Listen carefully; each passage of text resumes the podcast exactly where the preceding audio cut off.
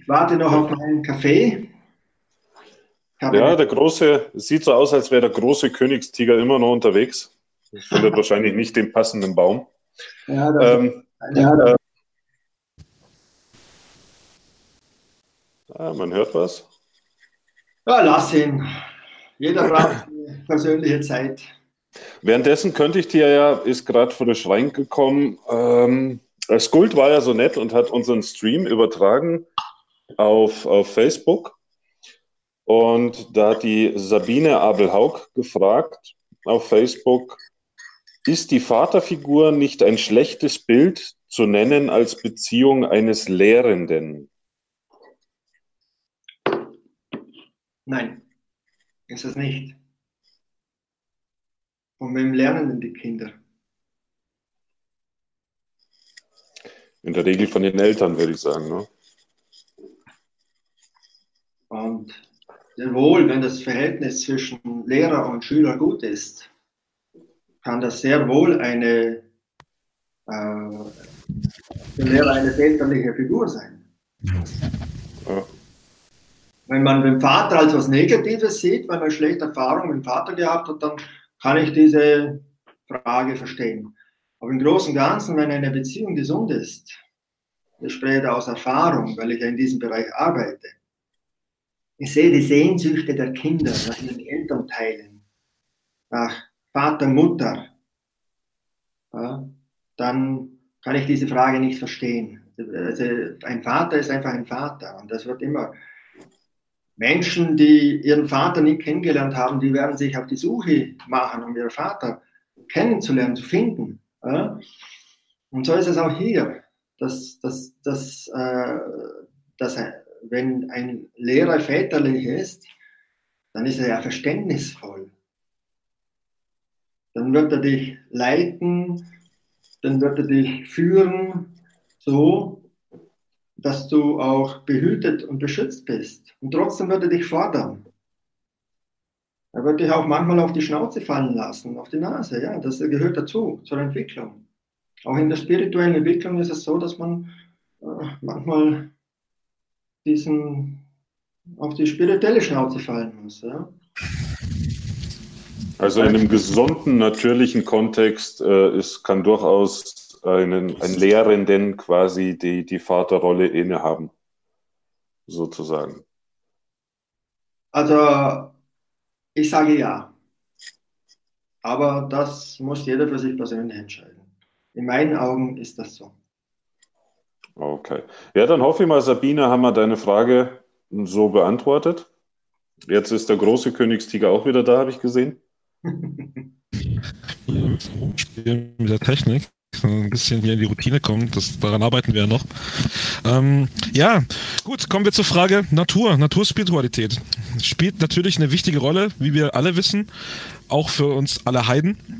Ähm, Gibt es da einen besonderen Bezug? Persönlich und im Druidenorden und für einen Druiden selbst.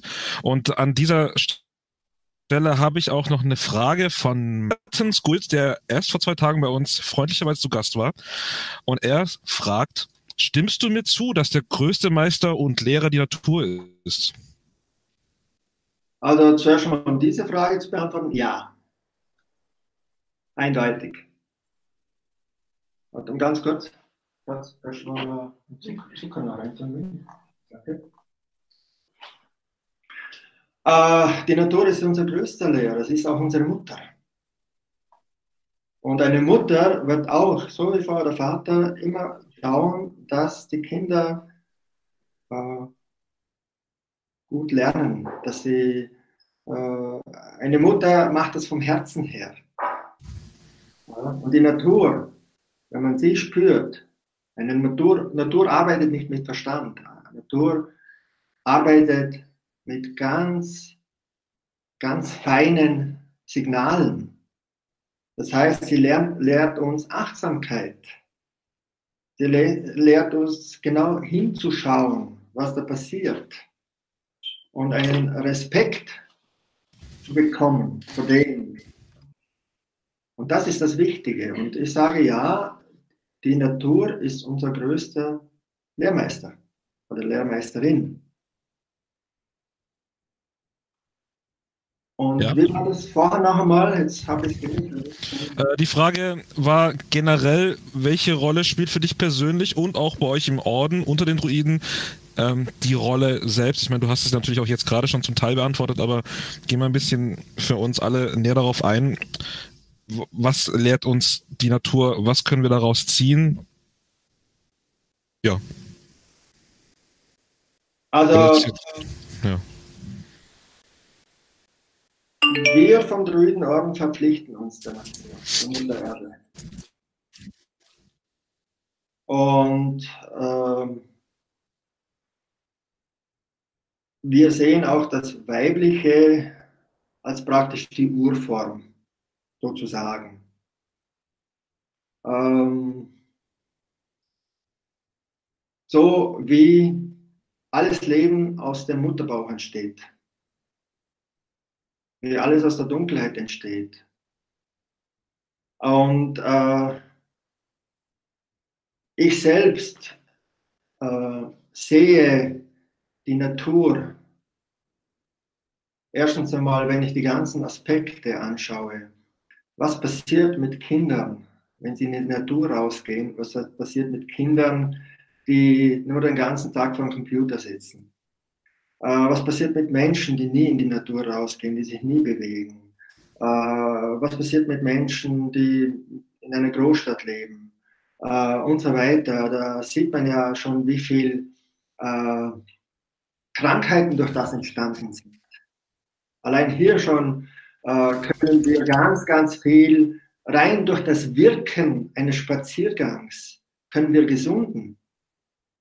Geschweige denn, wenn wir das tiefe Wissen von Pflanzenkundigen anschauen, das ja auch mit der Natur zusammenhängt, dieser, diese Kontaktaufnahme zur Natur durch Meditation, durch Spiritualität und so weiter, da passiert ganz, ganz viel ähm, Heilendes. Und sehr wohl ist darum die Natur auch heilig. Und darum fühle, fühle ich mich persönlich sehr in der Natur verbunden. Ich fühle mich immer wohl, wenn ich äh, durch große Anstrengung zum Beispiel auf einen hohen Berg gegangen bin. Aber ich fühle mich auch wohl, wenn ich äh, mitten in der Nacht zu meinem heiligen Hain gehe und dort meditiere und trommle. Äh, oder wenn wir unsere Feste unter freiem Himmelsdach feiern und nicht eingesperrt sind in einer Kirche und so weiter. Das, die Natur zeigt dann auch ihre Reaktionen. Das ist das Schöne, was zu beobachten ist. Also wir bekommen ja Antworten. Und jeder, der viel in die Natur rausgeht, der weiß das. Und darum ist äh, für mich auch äh, die Natur etwas sehr Spirituelles. Ja, das hat was. Ich meine, vor zwei Tagen, wo Skulptor war, er hat ja auch gesagt, er ist sehr gern im Wald. Er, er findet dort immer mehr oder minder zu sich selbst. Ne? Gibt, welche, welche Antworten hast du von der Natur erhalten? Wird mir jetzt. Also, ich bin einmal, habe eine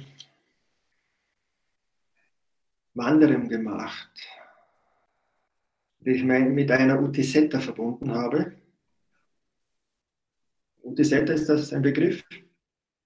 Ja, du kannst ihn gerne nochmal erklären, vielleicht ist es für manchen kein Begriff, dann. Okay, Utisetta, das kommt aus dem Nordischen, heißt draußen sitzen. Und äh, wenn man eine Utisette macht, das hat praktisch ist gleichbedeutend mit einer Visionssuche. Und das kommt, das sollte man dann meistens machen. Äh, man bekommt auch den Drang dazu, wenn man den spirituellen Weg geht, äh, eine Antwort zu finden. Äh, ich habe zweimal schon sowas gemacht. Einmal eine dreitägige Utisette, wo ich nur am Platz gesessen bin und einmal eine Wanderung, wo ich nur draußen war, gewandert bin und am Lagerfeuer saß dann und gedacht habe und habe dann Antworten bekommen. Und eine dieser Antworten, eine dieser Fragen, die ich hatte, war, was brauche ich wirklich in meinem Leben? Und die Frage war einfach sehr stark und sehr gut. Die Antwort war einfach, dass äh, ich festgestellt habe, dass ich sehr wenig in meinem Leben brauche, um wirklich zufrieden zu sein. Interessanterweise hat sich bei mir dann die Fülle eingestellt. Nachdem ich diese Antwort bekommen habe und alles losgelassen habe, kam bei mir die Fülle ins Leben. Sozusagen. Aber mit dem Bewusstsein, dass ich sehr wohl sparsam mit Ressourcen umzugehen habe, äh, respektvoll mit der Natur und, und mit den Geschenken der Natur umzugehen habe. Und das ist jetzt die Utisetta die so eine Wirkung auf den Menschen hat. Und da habe ich eben diese Antwort bekommen. Es war wirklich sehr, mm, sehr berührend. Okay. Äh, Barito, hast du noch was? Sonst, sonst hätte ich noch was.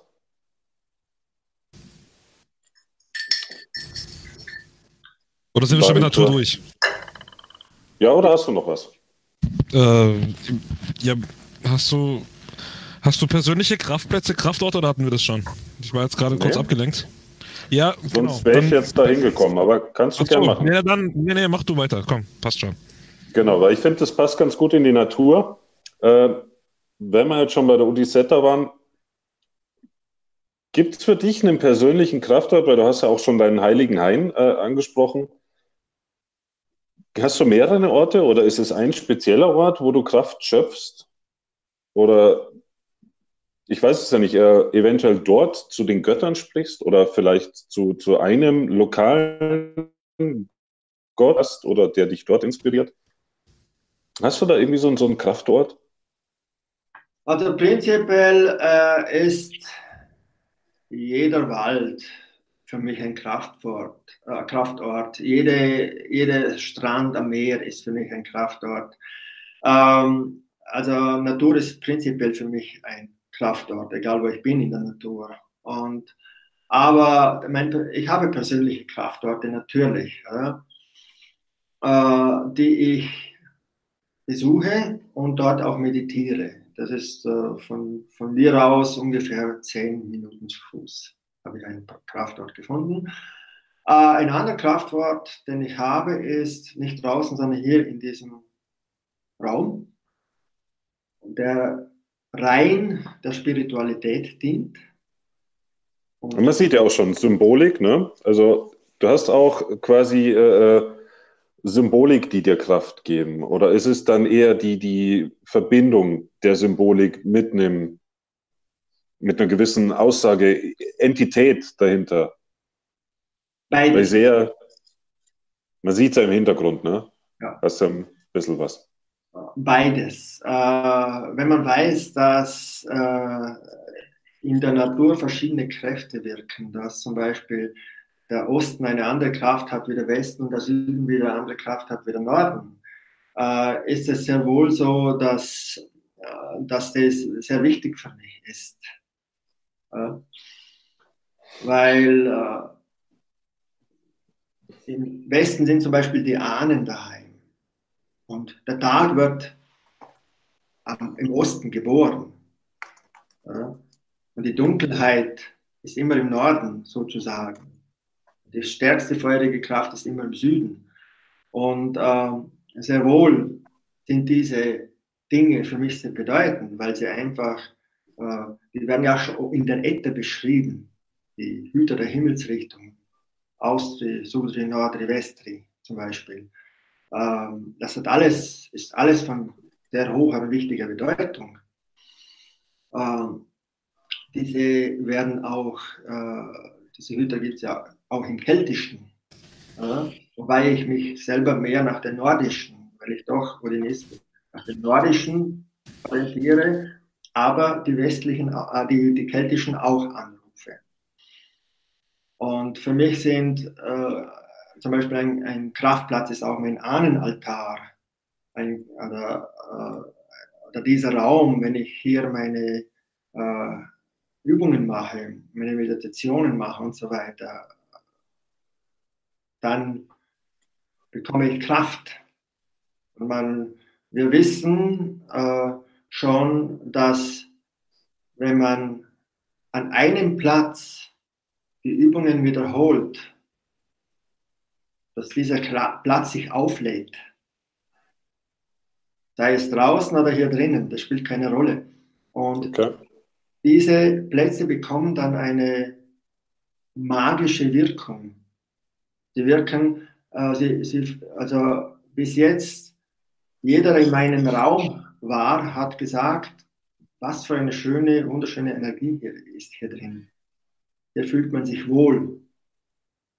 Genauso, wenn man nach oben geht, zu meinem das Hügel oben, Kraftplatz. Ich war vor kurzem das erste Mal mit meiner Verlobten dort und wir sind auch nachts hochgegangen und sie hat sich, obwohl dunkel war, sehr wohl gefühlt da oben. Es war spürbar, dass die Natur wohlwollend uns wohlwollend eingeladen hat, mit ihnen zu kommunizieren, mit ihnen einfach in Verbindung zu sein. Und natürlich. Kann ich dir, Bitte? Entschuldige, dass ich dich unterbreche. Kann ich dir in dem, weil du gerade noch mal bei der Natur warst, kann ich dir da noch eine, eine Frage vom Skulptor zwischenschmeißen? Äh, schreibt nämlich, ich habe Mutter Natur als durchaus auch fordernden Meister empfunden, der Hingabe und Entwicklung fordert. Welche Erfahrungen hast du gemacht? Also er sieht jetzt nicht äh, nur anscheinend äh, äh die einladende Natur, sondern sie ist auch für ihn oftmals fordernd. Das eine schließt das andere nicht aus, bitteschön. Wenn ich, okay. als ich in Kanada war oder in Alaska, da musste ich, also mit dem Boot, mit dem Kanu zum Beispiel, das oberste Gebot war immer Achtsamkeit.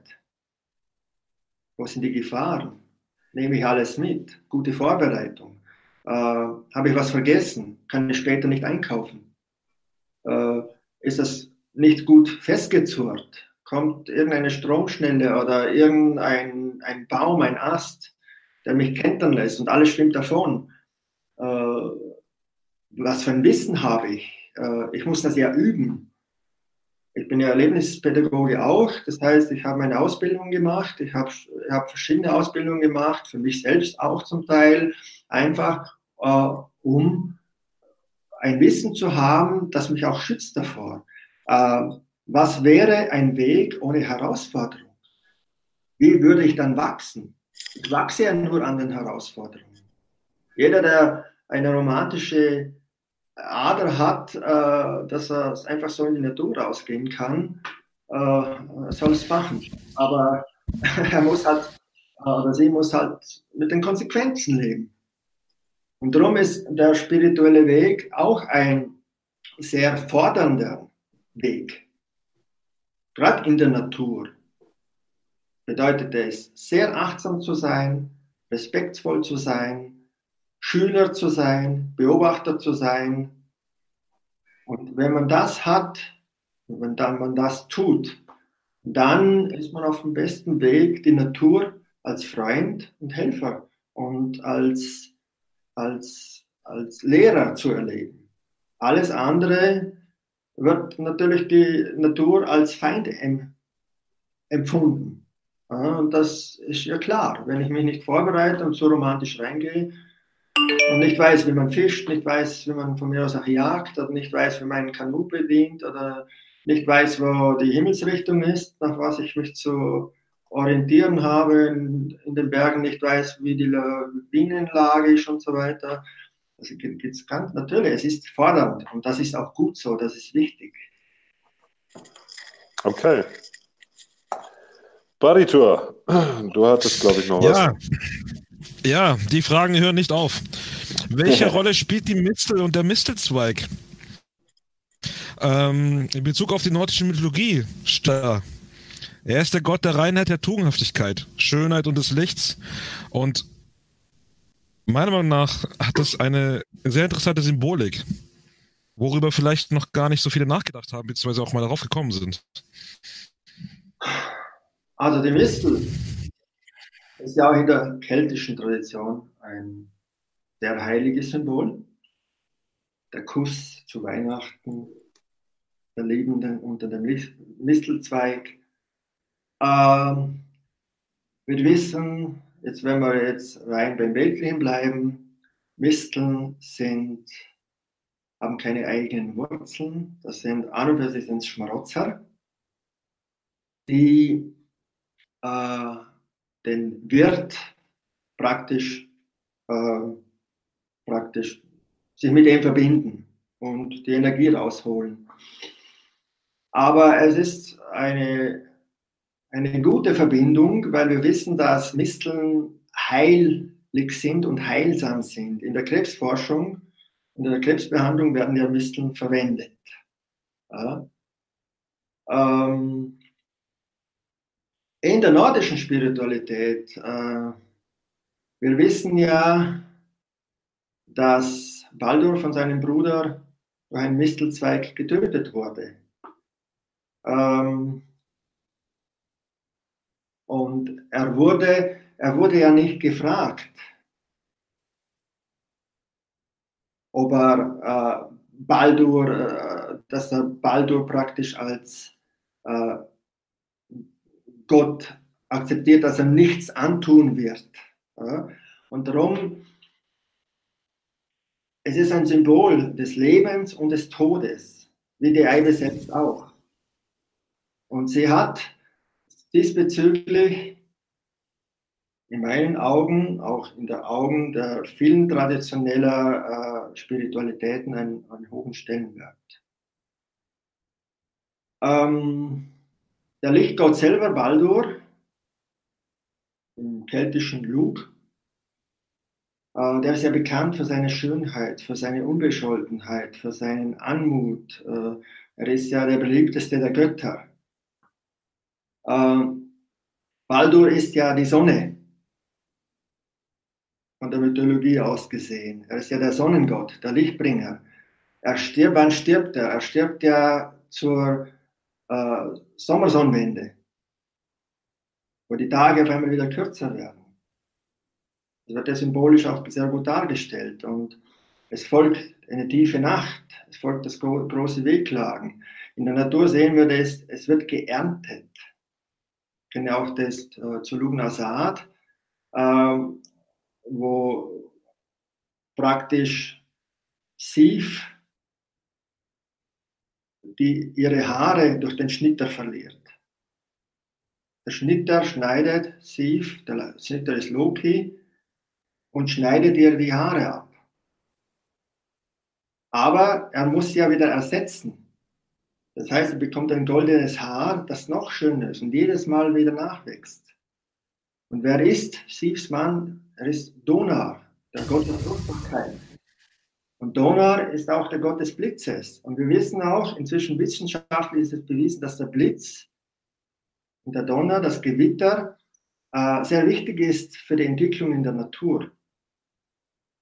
Also diese Kräfte, die hier in der Äther beschrieben sind und seit Ewigkeiten also die Leute, es ist noch nicht so lange her, dass es aufgeschrieben wurde, aber die Leute wussten das schon. Die hatten eine unheimlich große Weisheit über, äh, über diese äh, Pflanzen, Tiere, äh, Sonne und so weiter. Die Sonne ist ja nicht darum äh, uns so heilig, weil sie jetzt, wenn wir wissen, dass endlich kommt der Frühling, äh, endlich äh, können wir wieder nach rausgehen, es wird alles lockerer, leichter, die Tage werden wieder länger, Depressionen gehen zurück und so weiter.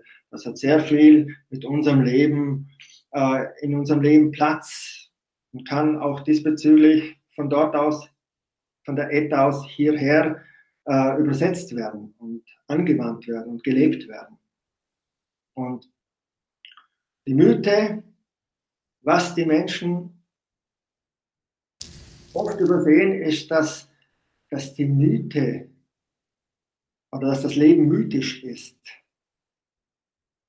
Es ist ein, äh, etwas Geheimnisvolles.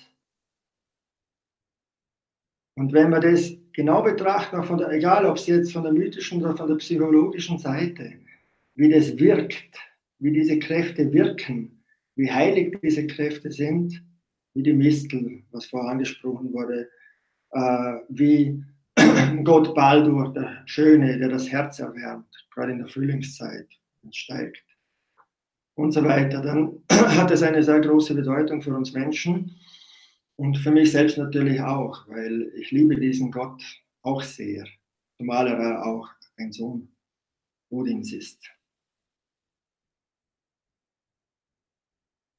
Okay.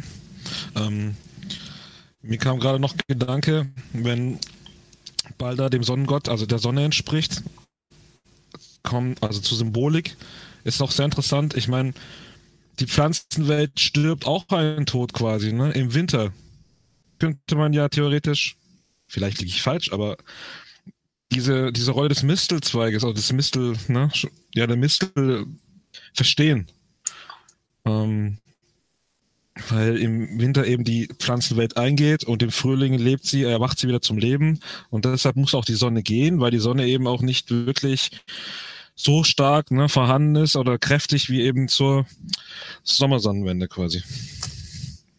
Natürlich, aber interessant ist, dass die Geburt der Sonne, also die, sagen wir, die Auferstehung Baldurs, weil ähm, im Prinzip nach Ragnarök sind die neuen Herrscher Baldur und Hönir. Und diese herrschen dann. Oder nach Ragnarök sind ja, Odin ist gestorben, Thor ist gestorben und so weiter. Und die herrschen dann. Das sind die neuen Herrscher. Ja. Und wenn man das aus der Sichtweise des Festes betrachtet, der Feste, der, der Jahresspiralfeste oder Jahreskreisfeste, dann wird man äh, sich diesem Sinn klar, der dahinter steckt. Und die Geburt der Sonne ist gerade im Gegensätzlichen, im tiefsten Winter. Nach diesem kurzen Stillstand, der da ist im Winter, zur Wintersonnenwende, fängt es wieder zu gedeihen an, zu wachsen.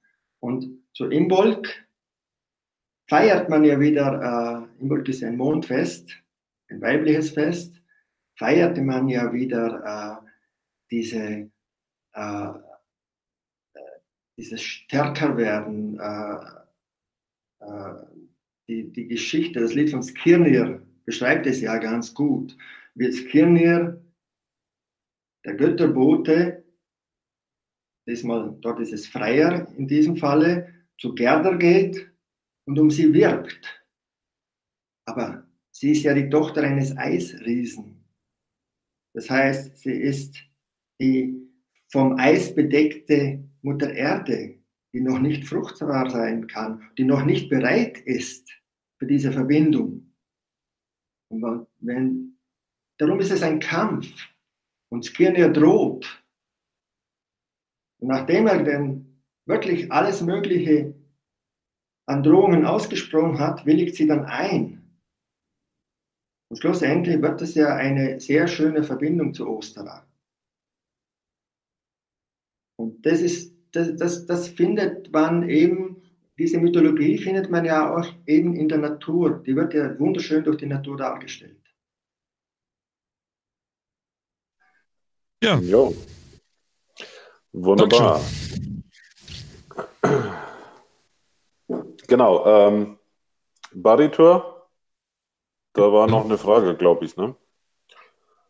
Äh, ja, die Frage war, Tom Thompson fragt, sprecht ihr mit Bäumen? Welche Geheimnisse erzählen sie euch? Äh, prinzipiell ja. Lieber Tom, auch ich rede mit Bäumen. Und zwar sehr gerne. Ähm, ja, die Geheimnisse, das ist so eine persönliche Sache. Das ist wie, wenn man mit Menschen redet. Mit, je nachdem, mit wem man redet, so eine Antwort wird kommen. Und je nachdem, mit welchem Respekt man diesem Wesen entgegentritt, so wird auch die Antwort sein und so ein angenommen werden. Prinzipiell äh, wenn man jetzt, jetzt aus, Übungs, äh, aus der Übung heraus sieht, was da passiert ist, dass äh, wenn man sich mit der Natur verbindet, sei es in Form von Bäumen, dass äh, bei mir zum Beispiel Bilder hochkommen. Da kommen Antworten, da kommen Bilder äh, in Form, also Antworten in Form von Bildern und äh, das kann auch zum Teil auch Ablehnung sein. Es gibt äh, auch sozusagen in Anführungszeichen bösartige Bäume, die sich gestört fühlen oder äh, die sind bösartig, weil sie sich gestört fühlen, sind an für sich nicht bösartig. Äh, die Pflanzenwesen sind zum Teil uns Menschen ähnlich, reagieren auch dementsprechend und so weiter. Es gibt auch gewisse Hierarchien da drin. Und wenn man sich mit ihnen verbindet, dann äh, im Guten, im Positiven, respektvoll verbindet, kann man da erstens sehr viel Information bekommen äh, über den Baum selber, über die Wirksamkeit der Bäume, aber äh, man kann auch zum Beispiel, ich kenne da einen ganz großen Baum in Posters, das ist ein Stadtteil von Feldkirch. Und da haben wir eine sogenannte tausendjährige Eibe. Und da gehe ich manchmal hin, um mich einfach hinzusetzen, zu meditieren, um Kraft zu schöpfen man weiß aus Geschichtsbüchern, dass die Germanen sich dann äh, zurückgezogen haben in Eigenwälder, um Kraft zu schöpfen nach Kriegen und so weiter äh, oder vor Kriegen. Äh, und ja, also Bäume können einem ganz viel geben und äh, wenn man natürlich auch respektvoll mit ihnen kommuniziert. Okay. Ähm, auf jeden Fall werden sie wahrscheinlich ziemlich gute Zuhörer sein. Gehe ich jetzt mal davon aus. Ähm, weil wir jetzt gerade bei Natur waren und das natürlich ja, ähm, weil das natürlich ja auch gut da reinpasst, die Natur ernährt uns ja auch. Wie, wie sieht es da im, im druidischen, äh, ähm, im Druidentum, ich höre mich ständig doppelt, im Druidentum aus? So, so Stichpunkte wie Gesundheit, Ernährung, äh, Konsum, Sucht, äh, Laster, Lust, speziell jetzt Ernährung, ich meine, Mistel wird ja auch als gewiss Heilpflanze in einem gewissen Rahmen. Ne? Es gibt ja auch aber dann die berauschenden Mittel wie Pilze. Wie, wie sieht es dort aus? Bedient man sich solcher Mittel oder wird das abgelehnt? Ernährung ist wichtig. Eher natürliche Ernährung oder darf es auch mal ein Big Mix sein? Auch Druiden sind Menschen und haben natürlich ihre Gelüste für manche, für manche weltliche Dinge, ist ja klar. Ich liebe Schokoladepudding zum Beispiel, klar. Ähm, aber im Großen und Ganzen, ähm, also wenn ich jetzt von mir, ich kann jetzt hauptsächlich von mir sagen, war mein Weg immer so, mein Motto war, vorbeugend zu leben. Das heißt, äh, ich schaue mich um, was tut mir gut. Äh, ich faste manchmal, ich bin ja auch gelernter Gesundheits- und Fastentrainer. Äh, also mein Weg war immer schon dieser, auch schon äh, in der Pubertät habe ich mich mit Mülltrennung beschäftigt, statt in die Disco zu gehen. Also es hat mich damals schon zu diesen Themen hingezogen. Ähm, das Bewusstsein, eben gesund mit den Dingen umzugehen, und das Bewusstsein, das Gesundes, Gesundes bewirkt. Aber das heißt, das ist nicht nur körperlich. Darum diese Feste, dieses Bewusstwerden, das, dieses Dankbarsein für die Mutter Erde und für die Götter, dass man, dass sie uns diese Fülle schenken. Äh, und natürlich, es braucht natürlich eine Willenskraft, auch diesen Weg zu gehen so sich, äh, damit sich zu informieren, äh, was tut mir gut. Ich bin zum Beispiel Vegetarier. Das heißt, ich esse kein Fleisch, kein Fisch, kein Geflügel, nichts. Ich habe früher Fleisch gegessen, aber ich bin seit 2001 Vegetarier. Ich habe vor kurzem mein Blut untersuchen lassen. Ich bin vollkommen gesund. Also dieses Märchen von Mangel bei Vegetariern stimmt nicht unbedingt. Es gibt Leute, ich nenne sie dann Pudding-Vegetarier, die alles Mögliche in sich hineinstopfen, ja, dass die dann äh, miserable Werte haben, das kann ich verstehen. Aber Ernährung ist wichtig. Äh, woher kommt es? Greifst du da eher auf, auf wissenschaftliche Studien zurück oder lässt du dich da eher von der Natur leiten? Äh, ich halte diesbezüglich nicht viel von der Wissenschaft. Es gibt manchmal Dinge, die sie herausfinden, aber wenn ich weiß, dass man früher gesagt hat, Eier sind ungesund, Cholesterin und Milch ist ungesund und jetzt kommt man drauf, dass Butter das gesündeste Fett ist und das Fett nicht, das Fett ungesund ist, aber jetzt kommt man drauf, dass Fett wichtig ist und so weiter. Die Wissenschaft ist sich oft selber nicht im Klaren und widerspricht sie oft. Wobei ich sag, nicht sagen will, dass die Wissenschaft in allem schlecht ist. Aber gerade diese ernährungstechnischen Geschichten, da äh, bin ich nicht unbedingt immer der Freund von der Wissenschaft. Na gut, nebenbei spielen natürlich auch wirtschaftliche Interessen oftmals eine Rolle. Man sieht es ja auch daran, irgendwann mal hat's, äh, hieß es ja auch, Zucker wäre super. Ja, und äh, ich, ich, sage einfach alles mit Maß und Ziel. Ich meine, äh, wenn man mich fragt, wie die gesündeste Lebensweise ist, dann sage ich, ess einfach, was du magst, was dir schmeckt. Schau, dass es einen, einen gesunden Ursprung hat. Schau, dass es nicht zu weit weg von dem Ort ist, wo du wohnst. Und isst einfach eine gesunde Menge, so viel, dass du gerade fein satt bist und nicht zu viel hast. Äh, ist abwechslungsreich. Ähm, dann Gesundheit auch. Schlaf genug. Schau, dass du, dass du zur Ruhe kommst. Schau, dass du äh, nicht immer im Stress bist. Äh, schau, dass du deinen Rückzugsort hast. Schau, dass du auch am Arbeitsplatz so gut wie möglich deine äh, gesunde Umgebung hast, einen gesunden Umgangston hast. Äh, ein, alles, wir bestehen ja aus, aus Körper, Geist und Seele. Ähm, wenn das es nützt mir eine gesunde Ernährung nichts, wenn ich mich dauernd aufrege, wenn, wenn ich mich alles anscheiße, auf gut Deutsch gesagt, wenn ich mich über alles ärgere, dann nützt mir die gesündeste Ernährung nichts. Ja? Und vielmal sind ja die gesünder, die einfach äh, gelassen sind und trotzdem sich vielleicht auch schlecht ernähren. Äh, das spielt alles eine Rolle. Und ich denke, dass man da in, nicht nur von der Ernährung her darauf achten muss, sondern wirklich auf alle Bereiche. Und als Druide ist man natürlich, weil der Körper ist eigentlich der Tempel des Menschen.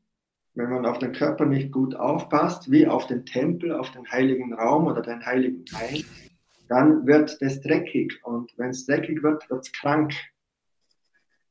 Ja, man merkt schon, man merkt schon, das ist ein ganzheitliches äh, Konzept, was der Druide verfolgt mit, mit sehr menschlich-logischen Aspekten regional, nachhaltig, äh, ne, einfach logisch. Und, Na, finde ich gut, finde ich gut. Äh, was war nochmal die Frage? Genau, ja, wie du allgemein so deine Einstellung, Gesundheit, Ernährung, Konsum, Sucht, Lust, Laster, ob das so in diesem druidischen Konzept äh, äh überhaupt Anklang findet und wie du damit umgehst. Es ging auch um die Suchtmittel ähm, eben. Äh, wir selber beim österreichischen Druidenorden sagen, nein, wir brauchen diese Dinge nicht. Wobei es gibt schon Völker, die das machen, aber dort geht es einfach auch darum, äh, dass man wirklich dann gut geleitet wird von jemandem, der sich damit auskennt. Wenn der Bewusstseinserweiterung im Ritual wahrscheinlich, ne? So, so also wir machen das durch stetige Übungen. Kraft ihr Tänze, äh, Kraft ihr Reisen, äh, Reisen mit Pflanzen, also nicht durch Rauchen, sondern Kontaktaufnahme äh, mit Kräutern, mit äh, Steinen und so weiter. Oder sehr wohl auch äh, Kristalle, Arbeit mit Kristallen. Ich arbeite auch gerne mit Kristallen zum Beispiel. Äh, ich selber habe schon geraucht. Ich meine, ich rede jetzt nicht von Zigaretten, sondern von Hanf. aber ganz, ganz selten. Und wenn ich dann das geraucht habe, dann war das ein Übungsobjekt zum, für mich, um meine Willenskraft zu stärken und zu schauen, wer beherrscht wen. Beherrscht das Kraut mich oder ich das Kraut? Aber das sollte wirklich nur so in ganz seltenen, und wenn das jemand noch nie gemacht hat, sollte er einen Lehrer haben, der ihn da durchleitet, damit er oder sie lernt, damit umzugehen. Ähm, heutzutage wird in meinen Augen das viel zu lasch und zu locker genommen. Äh, Gerade Hanf ist schon ein sehr, eine sehr, ein sehr starker Geist. Äh, Ayahuasca gehört nicht hierher. Das ist einfach eine andere Kultur. Und so weiter. Also auch hier sage ich Nachhaltigkeit, regional denken und so weiter. Der Körper, wir wissen, dass in Trance der Körper körpereigene Drogen erzeugt. Das wirkt. Wir kommen in Trance ohne diese Pflanzen und andere Mittel, Pilze und so weiter. Ich rate jedem eher davon ab, diese Dinge zu verwenden. Okay, wie schaut es da bei der Gesundheit aus? Äh, natürlich wahrscheinlich sehr viele äh, ähm, vielleicht Homöopathie, äh, ähm, Kräuter, natürliche Heilmittel? Natürlich. Ähm, Heilmittel so natürlich wie möglich. Wir dürfen aber nicht vergessen, dass es einfach Gebiete dann gibt, wo wir auf die Schulmedizin nicht verzichten können. Ja, bedenke Unfallchirurgie zum Beispiel und so. Unfallchirurgie, aber auch sehr wohl mit Pharmazeutika äh, denke ich, dass es da manchmal, aber da muss man dann schon ganz bewusst hinschauen, dass man das manchmal vielleicht verwenden muss sogar. Also es gibt in nichts nur Schlechtes und, und oder nur Gutes. Ja? sondern es ist wirklich einzeln zu betrachten. Also so viel zur Schulmedizin. Im Allgemeinen tendiere ich natürlich hin zu Naturheilkunde, wenn es geht, traditionell europäische Naturheilkunde, äh, Bachblüten ja, äh, denn diese, Moment, jetzt fällt mir der Name nicht ein,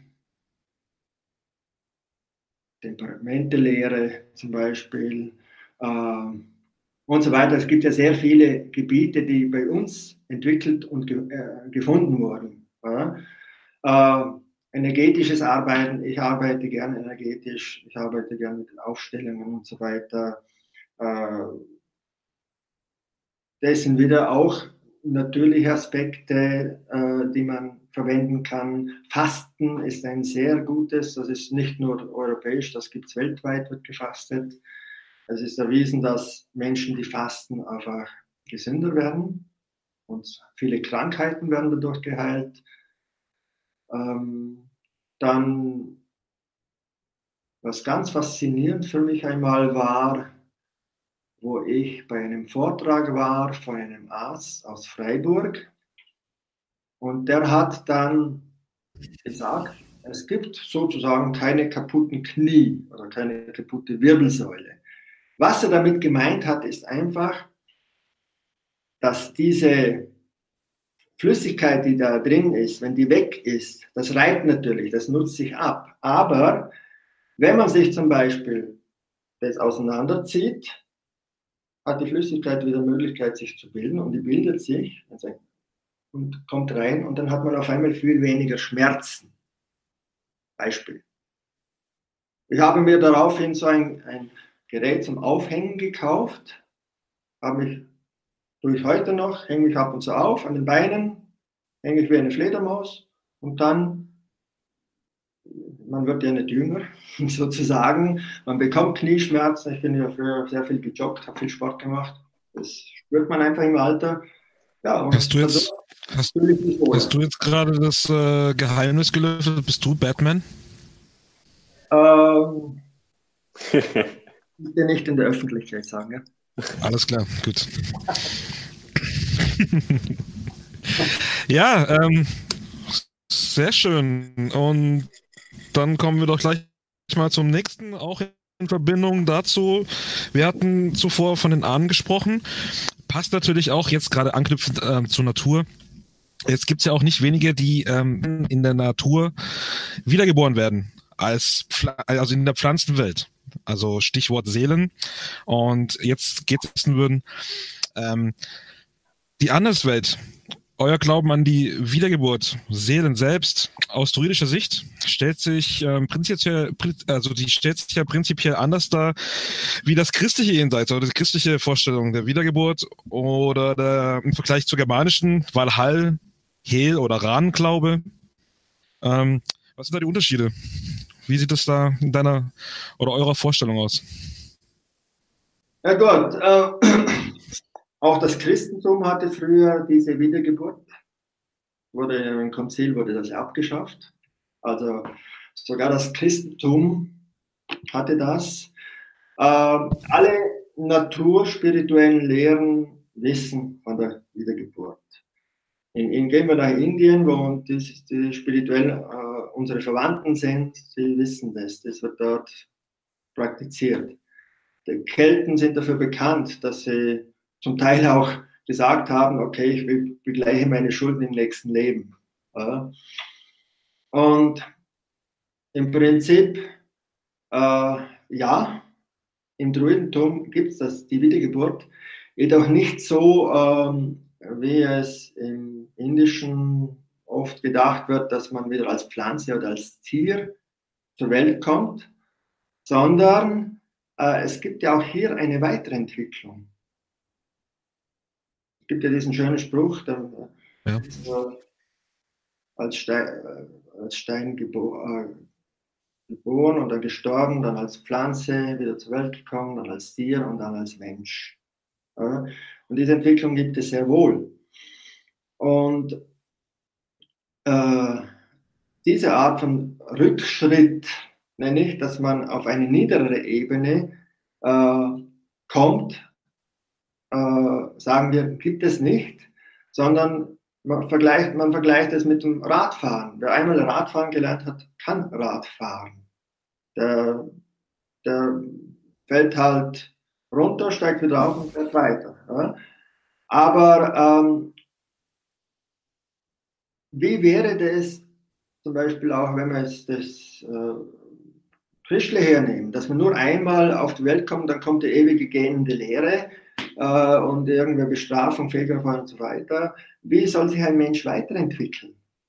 Jedes Leben hat eine Weiterentwicklung, stärkt sich, jede Seele.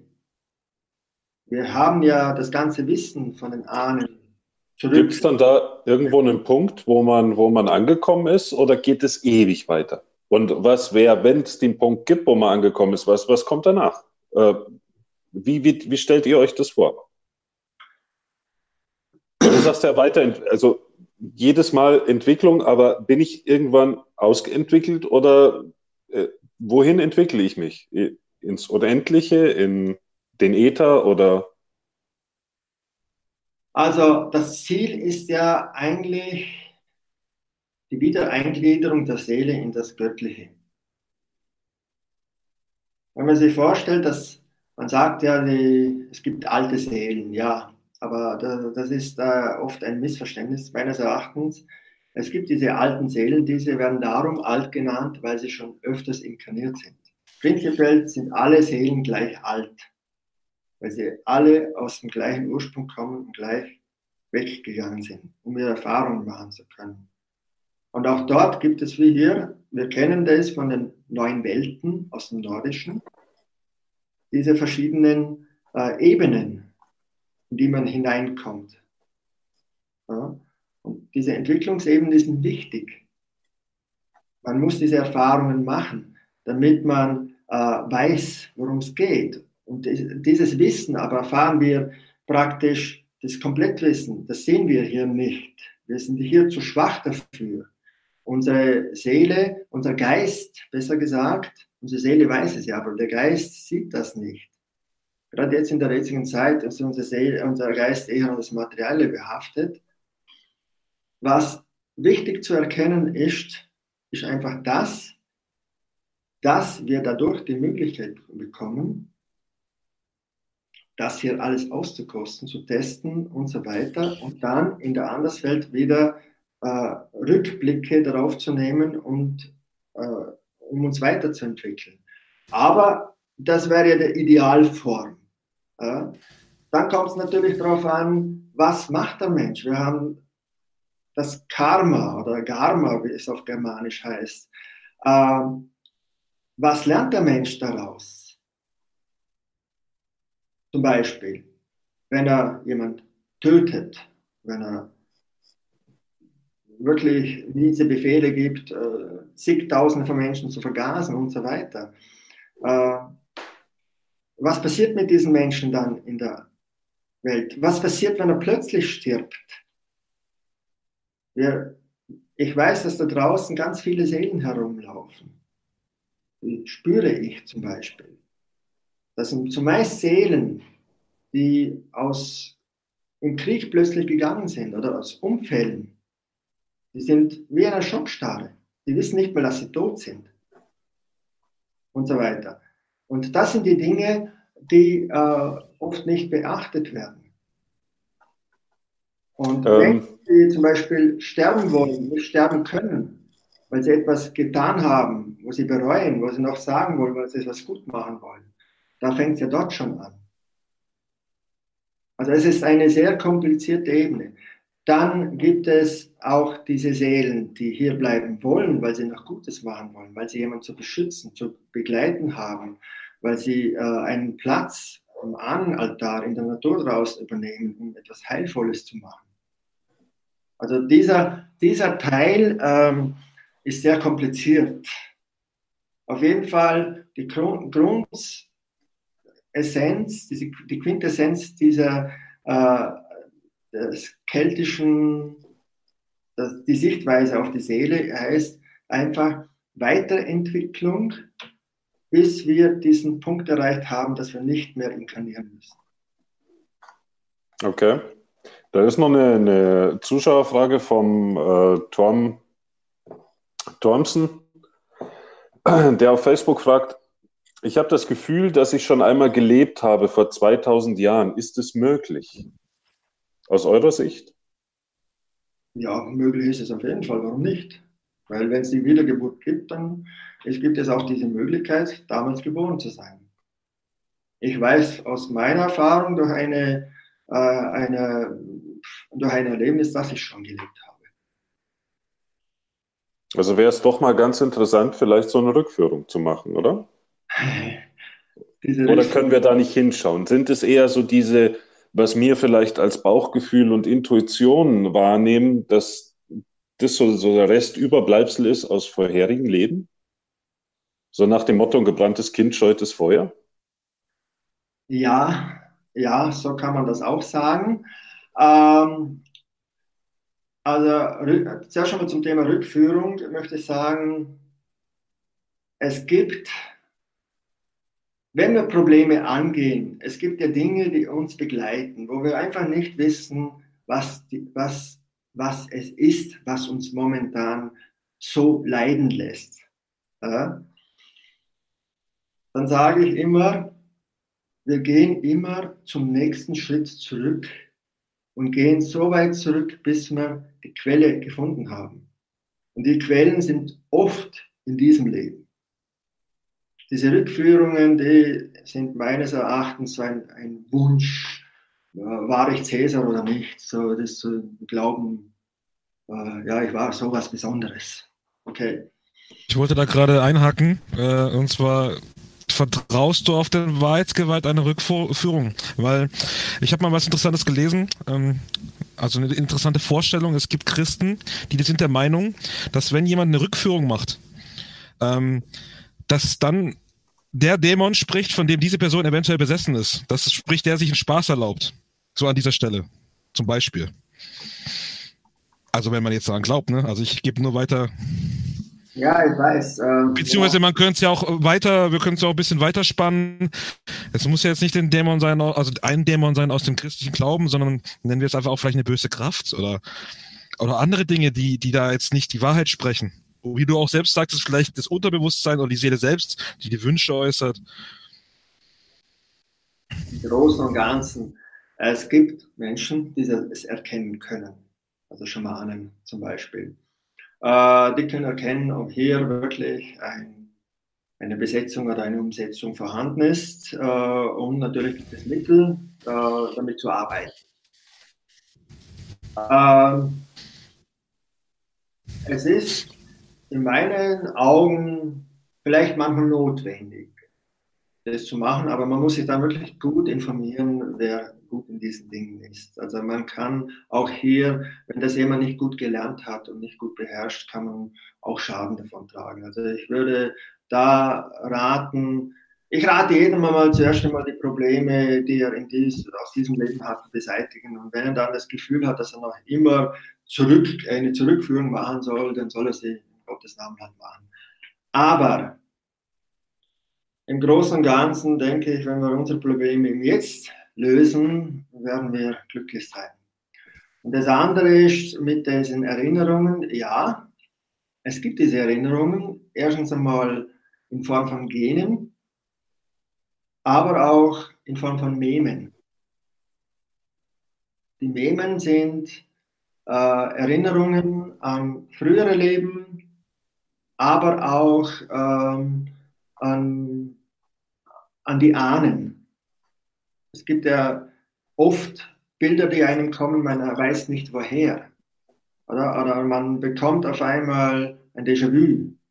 Oder erinnert sich an Orte, wo man vorher nie war und so weiter. Und das sind Informationen, die hineinkommen, praktisch. Die Gene sind der Plan, wie eine Blaupause, die, wir, die man mitbekommt, damit sich ähm, die Sippe, die Ahnen praktisch äh, weiter äh, vermehren können und das Beste daraus entsteht. Manchmal ist es halt nicht das Beste. Ja, man spricht ja in dem Zusammenhang ja auch gerne von dem Ahnenheil. Ne? Ist das, könnte man das so beschreiben, das Ahnenheil? Oder ist das wieder was Separates? Aus Erfahrungen weiß ich, wenn man Ahnenrituale macht, dass da sehr wohl ein Ahnenheil entstehen kann.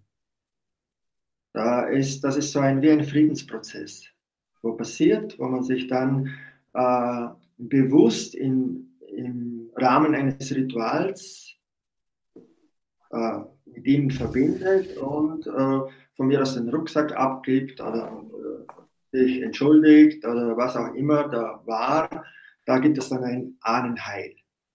Jawohl. Aber ist es dann prinzipiell eher so, dass das Ritual dieses Heil hervorbringt oder ist es einfach schon von Haus aus da durch das, dass ich eben der Nachfahre meiner Ahnen bin? Äh, trage ich das schon in mir? Muss ich das nur finden? Oder so wie du vorhin gesagt hast, das Loslösen von der geistigen Verschließung eben durch das, das, die Segnung, meinetwegen der Taufe, dieses Lossagen, dass ich durch, durch Rituale das quasi wieder irgendwo ist es und ich muss es nur wieder ans Tageslicht bringen. Oder ist es von Haus aus da und begleitet mich tagtäglich? Bloß ich nehme es vielleicht gar nicht so wahr. Es gibt auch hier verschiedene Möglichkeiten. Es gibt Leute, die können diesen Weg sehr wohl gehen. Aber es gibt auch viele Leute, die sind hilflos. Ein Arzt geht zum anderen Arzt, um sich zu heilen. Ja? Und äh, ein Schamane geht auch zum anderen Schamanen, um sich zu heilen. Und dann dürfen wir nicht vergessen, Rituale sind Werkzeuge. Und Werkzeuge sind nur so gut wie derjenige, der weiß, wie damit umzugehen ist. Rituale sind wie Rezepte wenn ich ein Rezept eines Kuchens hernehme, dann muss ich den Kuchen genauso machen, wie es im Rezept steht. Und sonst wird es nicht dieser Kuchen. Und dann kann es auf einmal daneben gehen. Und Rituale sind ein Werkzeug, das mit sehr viel Vorsicht zu genießen ist also und, und anzuwenden ist, weil äh, wir leben ja in einer Zeit, äh, wo, wo wir ja, wenn wir jetzt diese Traditionen hernehmen, äh, jeder einfach das sich herausnimmt, was er für bequem und schön und gemütlich und angenehm und was weiß ich alles empfindet. Dass diese Rituale und äh, einen ganz strikten Ablauf haben und haben müssen, damit sie funktionieren. Es gibt ja Rituale gegen Tage. Nicht nur ein paar Minuten, sondern es gibt Rituale, ein Gebet, Tischgebet zum Beispiel ist ein kleines, kurzes Ritual. Das segne ich das Essen. Das Essen verändert die energetische Form. Es wird wohltuend für den Körper und man, hat, man fühlt sich wohl. Äh, aber es gibt Rituale, wo es um, um Sterbende geht. Es gibt Rituale, wo äh, praktisch das Unglück gemindert wird, wo Planeten im Spiel sind und so weiter. Es gibt ganz viele äh, Dinge und wenn Menschen sich da einfach Dinge herauspicken, die ihnen gerade gefällt oder etwas nachmachen, nachahmen, weil sie es irgendwo gelesen oder gesehen haben, ah, der hat das ja gemacht oder die hat das gemacht, ich mache das auch. Das heißt nicht, dass der das kann. Nur weil es gleich aussieht. Weil ich muss ja die Dinge sehen. Nicht jeder sieht das. Und darum ist es immer so gefährlich, wenn ich das Thema Ritual hernehme. Leute, lasst lieber die Finger davon.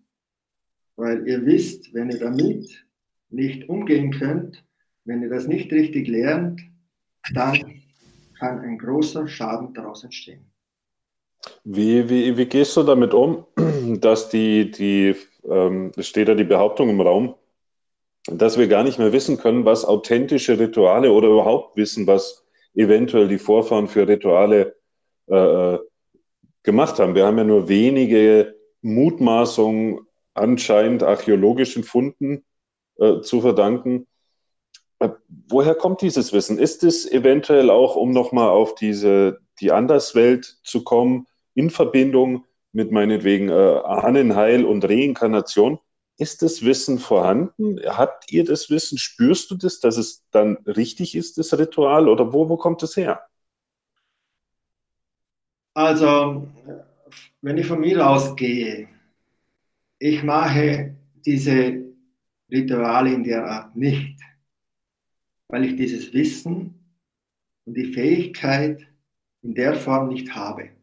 Ich arbeite energetisch und äh, habe schon einigen Menschen damit helfen können. Aber wenn es Dinge gibt, gibt, die jetzt über meinen, mein Wissen hinausgehen, mein Können hinausgehen, dann schicke ich sie immer zu meiner Lehrerin. Sie ist Schamanin und sie ist eine geweihte Schamanin. Meine Lehrerin folgt einer Tradition, die es seit, seit 70.000 70 Jahren gibt. Das ist der Nepal-Schamanismus. Äh, in Nepal ist der Hinduismus daheim. Und der Hinduismus ist verwandt mit unserem, also mit unserem Volk, das indogermanische oder indokeltische, indoeuropäische. Und sie geht diesen Weg und sie ist die einzige, so viel ich weiß, die einzige Weiße, die von den Einheimischen dort, von den Schamanen, das Wissen übermittelt bekommt weil sie auch die Fähigkeiten dafür hat und weil sie auch die Disziplin hat, diese ähm, Rituale so zu machen, wie sie sich gehören, dass sie wirklich hilfreich sind. Und es stimmt, wir haben hier sehr viel verloren. Darum brauchen wir Lehrer. Und manchmal ist es notwendig, dann in ähnliche Kulturen hinzugehen und dort das Wissen zu holen und dann zu vergleichen mit dem Wissen, das hier vorhanden ist. Das Wissen wird ja immer größer bei uns auch diesbezüglich. Ja? Und dann zu schauen, welcher Gott wirkt da, dort und welcher Gott ist das hier und so weiter. Und trotzdem ist das verschieden, weil hier einfach eine andere Landschaft ist, weil hier andere Geister sind, weil hier eine andere Sprache ist und so weiter. Also es ist weitaus komplizierter, wenn man denkt. Und trotzdem. Aber ich kann mich erinnern, war deine Lehrerin nicht diejenige, die letztes Ostara das Ritual gemacht hat, wo wir uns auch mal getroffen haben? Kann das sein, ne? Ja. Ich kann mir in dem Zusammenhang, kann ich mich noch erinnern, das fand ich nämlich so fast, äh, faszinierend. Während Ostara und davor war nur Scheißwetter, also wirklich Scheißwetter. Und wir hatten das Ritual gemacht. Wir sind nach Hause gefahren. Am nächsten Tag, Tag noch leicht bewölkt, übernächsten Tag geiles Wetter. Und dann eine Woche, zwei Wochen nur geiles Wetter. Also das war, das hat natürlich auch eine gewisse Faszination in uns ausgelöst, weil wir uns dachten, oder wir hatten das gar nicht irgendwie so im Gefühl. Oder ja, es war so unbeschreiblich, ne? Du gehst auf das Ritual, du bittest quasi mit diesem Ritual endlich um den Frühling, dass er auch zu dir kommt, dass er dich berührt, dass er dich irgendwie fesselt und keine Ahnung. Und hey, ist passiert. War natürlich faszinierend für uns, muss ich, muss ich zugeben. Also war beeindruckend. Also ich erinnere mich gern an das Ostererfest in Polling. Das war sehr schön. Ich habe dich ja dort auch kennengelernt, oder? Ja. Und dich, äh, war du auch, oder? So viel ich weiß. Mich hast du, obwohl man mich nicht übersehen kann, übersehen wahrscheinlich. Ja, ja ist zumindest mit. Und, äh, ich, ich bin äh, übers Feuer gehüpft, quasi. Ich habe es geschafft. Ja, sehr gut. Aber entschuldige, ich wollte Leute nicht. Äh, Nein, das macht doch. Nee, nee, macht doch nichts. Aber das ist genau das, was wir sagen. Also erstens einmal, meine Lehrerin ist nicht nur äh, Schamanin. Äh, wir unterscheiden zwischen Schamanen und Druiden. Schamane ist, äh, ein Schaman ist ein Heiler. Ein Druide äh, folgt dem spirituellen Weg, wobei natürlich im Schamanismus auch Spiritualität gibt. Oder? Man kann es nicht ganz trennen. Aber meine Lehrerin ist in erster Linie, wenn sie die Feste leitet, ist sie Druidin. Genauso mein Lehrer und ich. Äh, und es ist wirklich so, in diesen, seit ich dabei bin, seit 2001, gab es vielleicht zwei oder drei Feste, die verregnet. Und alle anderen Feste waren schön. Zumindest war es dann, hat es aufgehört zu regnen. Zwisch, also das Fest fing an, es hat aufgehört zu regnen, das Fest hört auf, es hat angefangen zu regnen. Und genauso wie du das beschrieben hast, passiert es auf das, also unsere Feste, äh, und das hat wieder, das ist auch ein sehr interessantes Thema. Wenn man naturspirituell ist, dann schaut man auf den richtigen Zeitpunkt. Wir halten nichts davon, Feste dann zu feiern, wenn die, der Zeitpunkt nicht da ist. Sondern die Natur gibt uns die Antworten dann, wenn der richtige Zeitpunkt ist. Und das ist ein ganz wichtiger Aspekt. Wir freuen uns über jeden, der sich mit der Natur verbindet und, und feiert und so weiter. Aber wir sagen, diese Feste sollten an dem Tag stattfinden, wann der Zeitpunkt ist.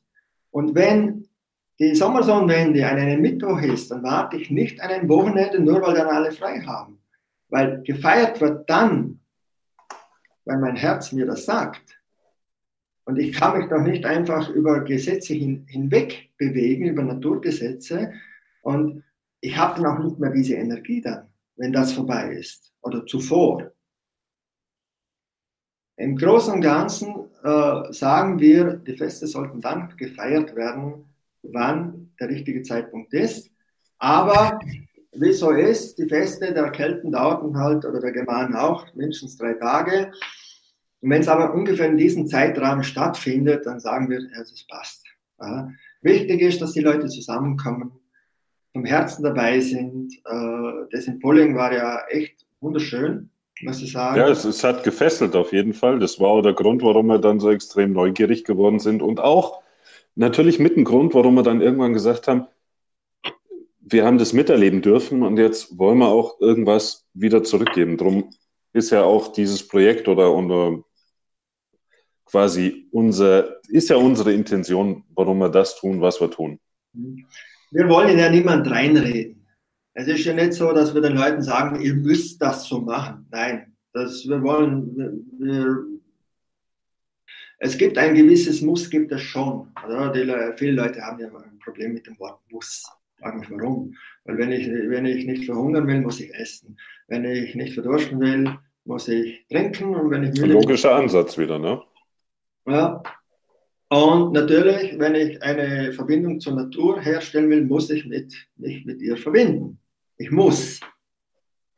Also, aber es geht hier nicht darum, eine, eine Unter, Unterdrückungshierarchie aufzubauen, wie wir das auch manchmal nennen, äh, sondern die Leute sollen ihren Herzen folgen. Sie sollen zusammenkommen, weil wir wissen, je mehr Leute zusammenkommen und miteinander feiern, desto größer wird die Energie, die sich dort aufbaut. Und desto schöner wird das Fest. Ja, ich stell mir nur vor, Polling, ne, wenn du dann quasi diese Schlange nachahmst und stehst alleine, quasi, wie willst du alleine eben diese, diese Weltenschlange, die Bewegung nachahmen? Macht natürlich in der Gruppendynamik viel mehr Spaß und fördert natürlich auch Gemeinschaft und Zusammenhalt.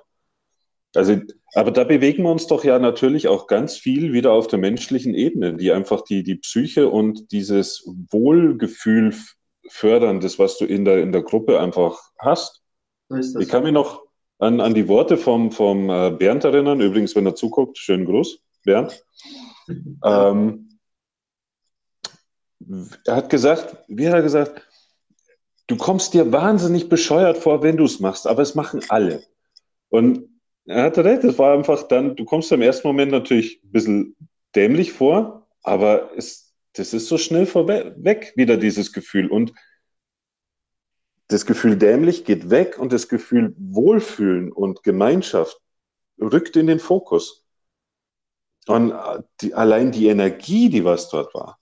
Ich weiß noch von, von meiner Frau, die hat gesagt, die Energie, das hat so umgehauen. Das, die hat zwei Tage danach noch davon geredet, was, was dort für, für impulsive Energie überhaupt entstanden ist. Ne? Das fesselt natürlich ungemein. Absolut. Wenn wir diese, das Thema Dämlichkeit ansprechen, wann fühlen wir uns dämlich? Wenn es ungewohnt ist. Wenn man, ja. wenn man das nicht gewohnt ist, wenn man sich denkt, oh, was, was denken denn die anderen und so weiter.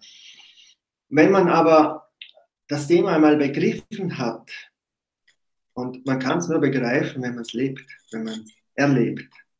Ja? Man muss es ja nicht einmal verstehen. Viele Dinge kann man nicht verstehen. Aber annehmen, das Lieben zu lernen und das einfach als was Schönes zu empfinden.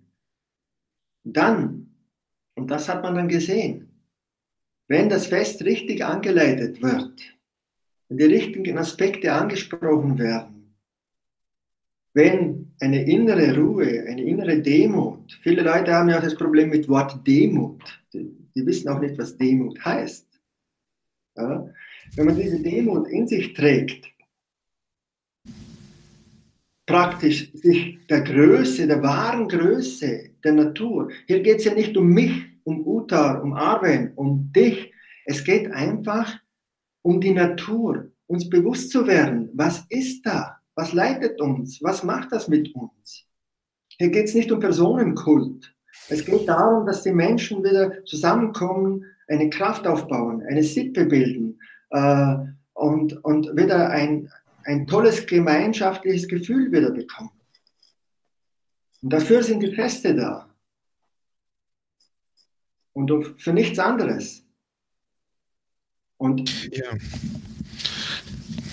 Auf jeden Fall.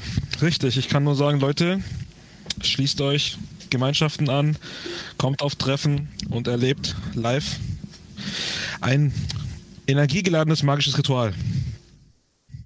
Jawohl, jeder ist eingeladen, zum Festen zu kommen und mitzufeiern. Äh, Stichwort. Entschuldige. Ja, okay. Stichwort Energie. So, jetzt ist es nun mal so, ähm, Energie ist nicht nur in Massen auf der Enterprise äh, vorhanden beim Beamen, ja. Die gibt's ja auch in, zwischen uns und spielt eine große Rolle im Heidentum und in der spirituellen Welt. Ähm, welche hast du oder wie ist deine Einstellung zu besonderen Fähigkeiten, übernatürliche Fähigkeiten möglicherweise? Magie, Hellsehen, Voraussagung, Heilkräfte, Heilwissen. Ähm, hast du welche? Wenn ja, welche, falls du es verraten möchtest? Falls nicht, wie stehst du dazu, wenn jemand das nutzt? Da muss ich immer an, diese, an, das, an die Esoterik denken. Ja, da, an die lieben Egoteriker, wie ich sie manchmal auch nenne. Egoteriker ist ein schönes Wort, ja. Und dann, wenn sie dann sagen, ach, spürst du die Energie und soll ich dir Energie schicken und so weiter. Und dann schicken sie die Energie und, Und was ich weiß, und ich kenne einen Haufen so Leute, die mir Energie schicken. Und wenn die wüssten, was für Energie die haben, dann, dann sage ich, muss ich sagen, nein, danke, ich brauche deine Energie nicht. Weil was nützt mir die Energie, wenn ich nicht weiß, um welche Energie es sich handelt? Atomenergie ist auch Energie. Sonnenenergie ist auch Sonnenenergie, aber wenn sie zu stark ist, ist einfach nicht das Richtige. Wenn, die, wenn, die, wenn, wenn eh schon den ganzen Sommer kein Wasser fällt und ich habe die Sonnenenergie, verdörrt alles. Also das heißt, ich muss wissen, wie ich damit umzugehen habe. Und die Menschen bedenken zwar die Energie, aber nicht die Information. Und hier geht es um das. Was für Informationen brauche ich, wenn ich damit dieser Energie arbeiten möchte und welche, vor allem welche Art von Energie verwende. Kann man äh, Energie sprechen? Beispiel. Ja? Wenn wir diese Energien hernehmen, Energie, alles ist Energie. Energie ist Schwingung. Alles ist Schwingung. Das ist ein äh, Naturprinzip. Bekannt. Ja, es ist die Frage, wenn sich zum Beispiel ein Pendel langsam bewegt, kann ich durchgreifen. Wird das Pendel zu einem Propeller, dann wird es hart, dass ich nicht mehr durchgreifen kann.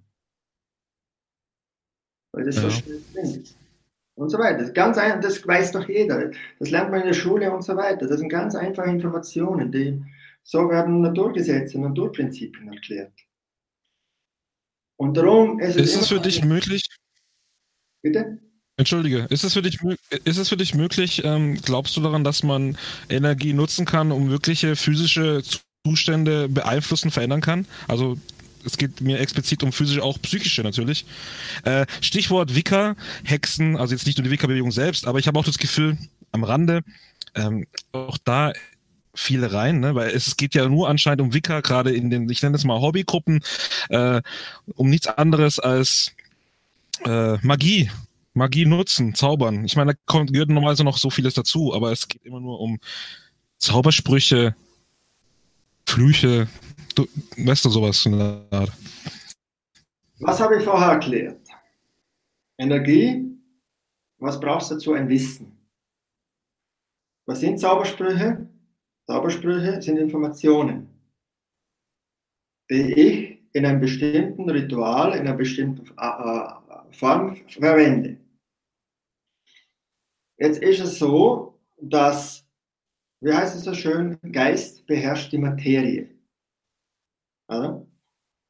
Der Unterschied zwischen Seider und Galder, also Schamanismus und Magie, ist das, dass der Schamane sich von seinem Körper befreit und in die Anderswelt reist und dort seine Information zu holen, während der Magier äh, Dinge aus der Anderswelt hier manifestiert. Das ist der Unterschied.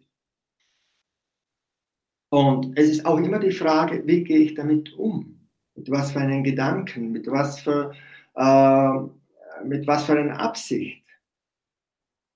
Das sind ganz viele äh, Dinge, die man zu beachten hat. Und darum auch hier sehr vorsichtig sein mit diesen Dingen. Lieber nicht wie heißt es im, äh, im Odins Runenlied? Lieber nicht gebetet als zu viel geboten. Ja. ja. Ist es nicht so, dass ähm, man ist es nicht so, dass wenn man, wenn man Energie nutzt, egal in welche Richtung, dass man auch quasi auch äh, bezahlen muss in, in einer gewissen Weise. Du kannst dich einfach nach freiem Stück die Energie nutzen. Gehst du arbeiten, bekommst du. Sofern du eben die Möglichkeit hast. Ich meine auch schon, sagen wir so, dass wir gerade im, sagen wir mal, gehen wir einfach von Zauber aus, dass du das nicht einfach machen kannst, ohne dass du nicht auch darunter quasi in gewisser Weise zu leiden hast. Äh. Beziehungsweise ist derjenige, der da genug, um diese Kräfte in, in, in, im Zaum zu halten. Ich meine, das geht jetzt so ein bisschen tiefer, aber es ist nicht so, dass manche Leute haben eine Vorstellung, ja, jeder kann machen, was er will. Ich meine, das möchte ich darüber quasi nur informieren. jeder darf machen, was er will, aber er muss halt mit den Konsequenzen leben. Genau, mit den Konsequenzen, das ist, richtig. Das ist äh, das Gesetz der Resonanz. Ja, und äh, mach es, tu es, aber dann musst du mit den Konsequenzen leben. Das ist einfach so. Es ist nicht jeder dazu geeignet, Arzt zu werden. Es ist nicht jeder dazu geeignet, Fließbandarbeiter zu werden. Es ist auch nicht jeder dazu geeignet, Schamane und Magier zu werden. Weil hier erstens einmal das Ego eine Rolle spielt. Weil hier einfach die Disziplin eine Rolle spielt. Magier und Schamanen müssen äußerst diszipliniert sein. Die müssen sich gewissen Dingen unterordnen. Und schau dir die heutige Zeit an. Jeder will Chef sein, keiner will Schüler sein. Niemand will sich unterordnen. Niemand will einen Platz in den unteren Rängen haben, weil er sich einfach nicht bewusst ist, dass er einfach nicht mehr Fähigkeiten hat.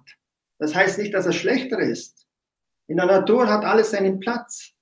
Aber könnte das nicht auch der Grund sein, dass ich vielleicht oder dass wir als, als Kollektiv ähm, diesen Bezug zum meinetwegen der Reinkarnation nicht mehr haben und das Leben als äh, quasi nur einen Abschnitt von vielen wahrnehmen, der dann eben äh, die, die Lehre stufenweise aufbaut, sondern wir alle denken natürlich, weil wir es so gelernt haben, das ist das einzigste Leben, was wir haben und dort möchtest du natürlich jemand sein, da, da willst du das Oberste erreichen, was irgendwie nur möglich ist. Jeder hat Geltungsbedrang äh, und, und natürlich kompensiert er auch der Mensch. Ne? Ich habe heute vielleicht nicht viel Geld und, und bin nicht besonders äh, beliebt, habe wenig Freunde, dann schaue ich halt natürlich meinetwegen auch online. Ich habe die Möglichkeit, Social Media. Und dort kann ich jeder sein. Da kann ich auch Batman sein, wenn es ist. Natürlich. Darum gibt es ja diese Computerspiele und alle sind so süchtig danach, zum Beispiel. Ja? Aber es geht hier einfach um eine Persönlichkeitsentwicklung. Und wenn wir eine philosophische und ethische Persönlichkeitsentwicklung anstreben, werden wir uns selbst erkennen. Und dann werden wir wissen, wer wir sind, was wir sind, was wir können. Ja? Und natürlich, wir haben heute eine verletzte Gesellschaft. Die Seelen der Menschen sind verletzt. Da neigt der Mensch ja oft dazu, durch äußeren Wert sich einen inneren Wert zu schaffen. Ähm, Viktor Frankl, äh, ich habe eine Ausbildung nach Viktor Frankl gemacht, sagt. Was macht er? Äh, das war ein Schüler von Freud, Psychotherapeut. Okay. Ah, okay. Und da gesagt, der Wille muss über den Sinn gehen. Weil wenn Wille und Macht direkt angestrebt werden, dann haben sie keinen Sinn, dann sind sie destruktiv. Ist aber der Wille, geht der Wille über den Sinn, über die Sinnhaftigkeit, über das Gewissen, über die Selbsterkenntnis, darum diese, diese Stufe ähm, Selbstdistanzierung, Selbstreflexion äh, und ähm, Selbsttranszendenz.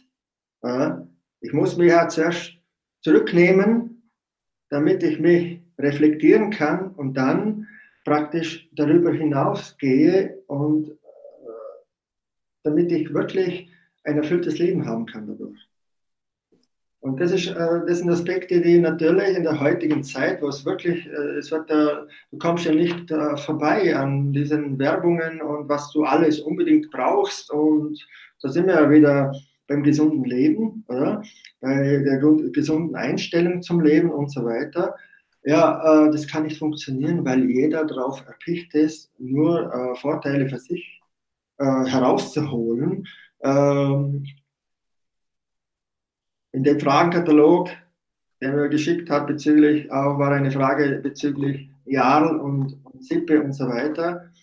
Äh, ja, jeder will Jarl sein.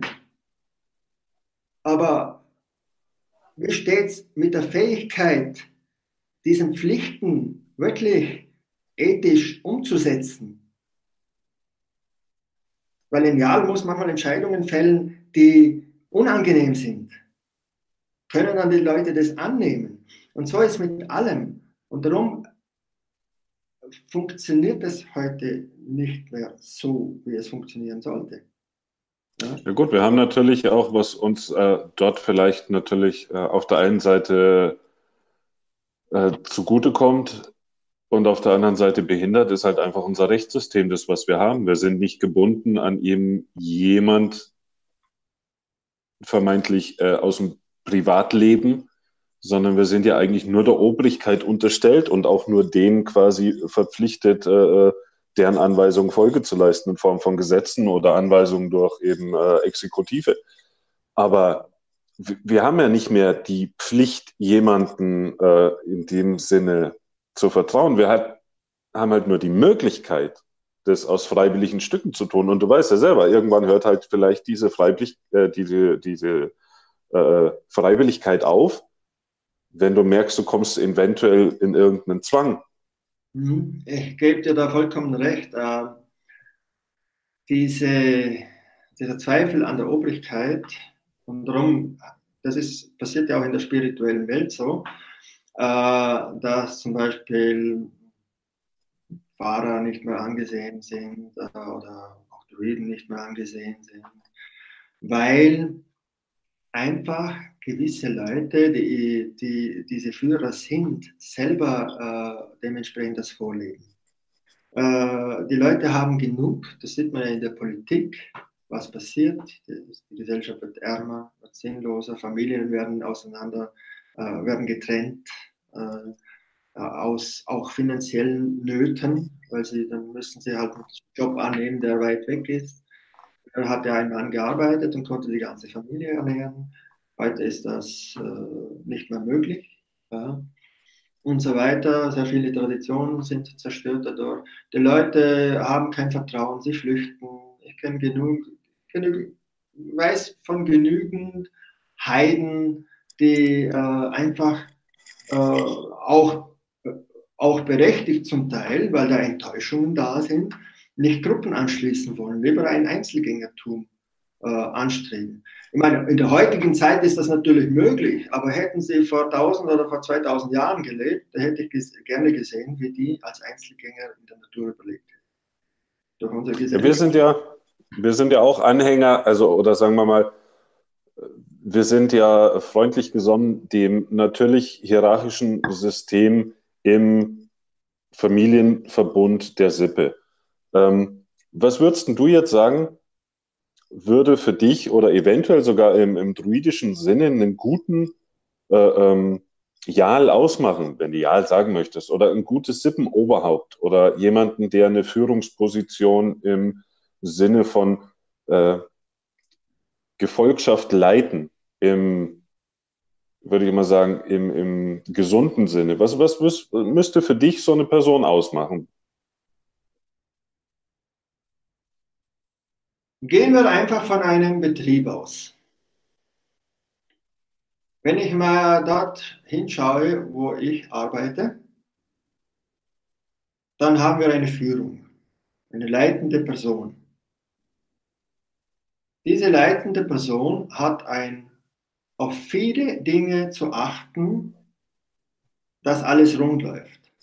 Das heißt, es ist das Wohlergehen der Klienten sowohl auch als das Wohlergehen ähm, der Mitarbeiter zu achten, aber eben mit einer Entscheidungsposition, die andere natürlich nicht haben. Und der, die Leitung entscheidet dann, welche Schritte gesetzt werden. Aber ein guter Jarl, wenn wir jetzt wieder zum Jarl zurückgehen, wird das machen, was diese Leitung macht Sie wird, der Jan wird eine Supervision machen. Supervision heißt, geht zu einem Berater, lässt sich das Problem anschauen, wird sich zuerst zurücknehmen, wird weise, äh, wird weise sein und ähm, die Dinge überdenken, äh, damit er ja gute Entscheidungen treffen kann. Er wird dann nicht auf sich selbst schauen, sondern im Prinzip ist ein Jarl ein Diener. Wahrscheinlich wird da jetzt ein Aufschrei durch die Massen gehen. Aber ein Jarl ist ein Diener. Ich glaube nicht mal. Also beim wachen Geist glaube ich nicht mal, dass der Aufschrei kommt, eher die Bestätigung. Ja, das kann schon sein. Also ich habe schon einiges erlebt diesbezüglich und äh, habe schon auch einige Aufschreie, aber äh, äh, es ist recht, ihr Recht aufzuschreien, wenn sie wollen. Die Leute sollen das machen. Es geht einfach. Ja gut, ich meine, nur durch einen gesunden Diskurs kommst du natürlich auch auf, auf Lösungen, die äh, praktikabel sind und zielführend. Beispiel, wenn du Jarl bist, oder? Beispiel, du wärst mein Jarl. Ja? Und ich gehe mit einem Problem zu dir hin, weil es mich momentan sehr beschäftigt. Und du hast gerade die Mittel. Und wenn du mir aber zuhörst als Jarl und darauf schaust, dass da etwas passiert, dass ich mich äh, wertgeschätzt fühle, dann werde ich dementsprechend zu dir stehen. Ein Jarl ist immer nur so gut, wie die Menschen, mit denen er arbeitet und wie respektvoll er mit ihnen umgeht. Damit wir da in ein gesundes System reinkommen, was meinst du, wäre das, also meiner Meinung nach müssten wir persönlich erst einmal in eine gewisse äh, Phase der Heilung kommen, um überhaupt an solche Systeme äh, uns ranzuwagen. Weil wenn ich aus einem gesunden Geist raus in so ein System hineingehe, dann glaube ich, werden die Strukturen viel dynamischer und es wird viel, viel mehr Bewegung in dem Ganzen drin sein und auch mehr Akzeptanz im eigentlichen Sinne. Wenn ich natürlich mit einer gestörten Persönlichkeit in so ein System reingehe, dann kann doch das Ergebnis eigentlich nur schlecht sein, meiner Meinung nach. Alle Tyrannen wurden gestürzt und die guten Könige blieben lange. Wenn wir jetzt gerade dort sind, äh, ähm, weil du gerade gesagt hast, alle Tyrannen werden gestürzt, da hätte ich gerade noch was kurz eingeschmissen. Finde ich nämlich auch sehr interessant. Ähm, Karma. Gibt es so eine Art Karma-Prinzip im Druidentum? So nach dem Motto, ja, du bist jetzt äh, ein Tyrann, aber du wirst dich irgendwann selber von der Bildfläche äh, verabschieden.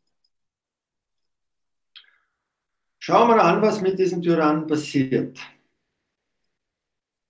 Früher im alten Ägypten war es so, dass wenn der Name ausgelöscht wurde, war diese Person für die nächsten Generationen und alle folgenden Generationen nicht mehr verfügbar. Das heißt, äh, auch bei den Heiden war es so, dass wurde ihr Name praktisch nicht mehr erwähnt, war praktisch nicht mehr existent. Das sieht man ja zum Beispiel bei dieser, ich finde es eine tolle Serie, Vikings, wie wichtig der Name ist, dass man durch Abenteuer, durch äh, Taten verewiglicht wird und zum Held wird. Ja? Umgekehrt ist das genau gleich.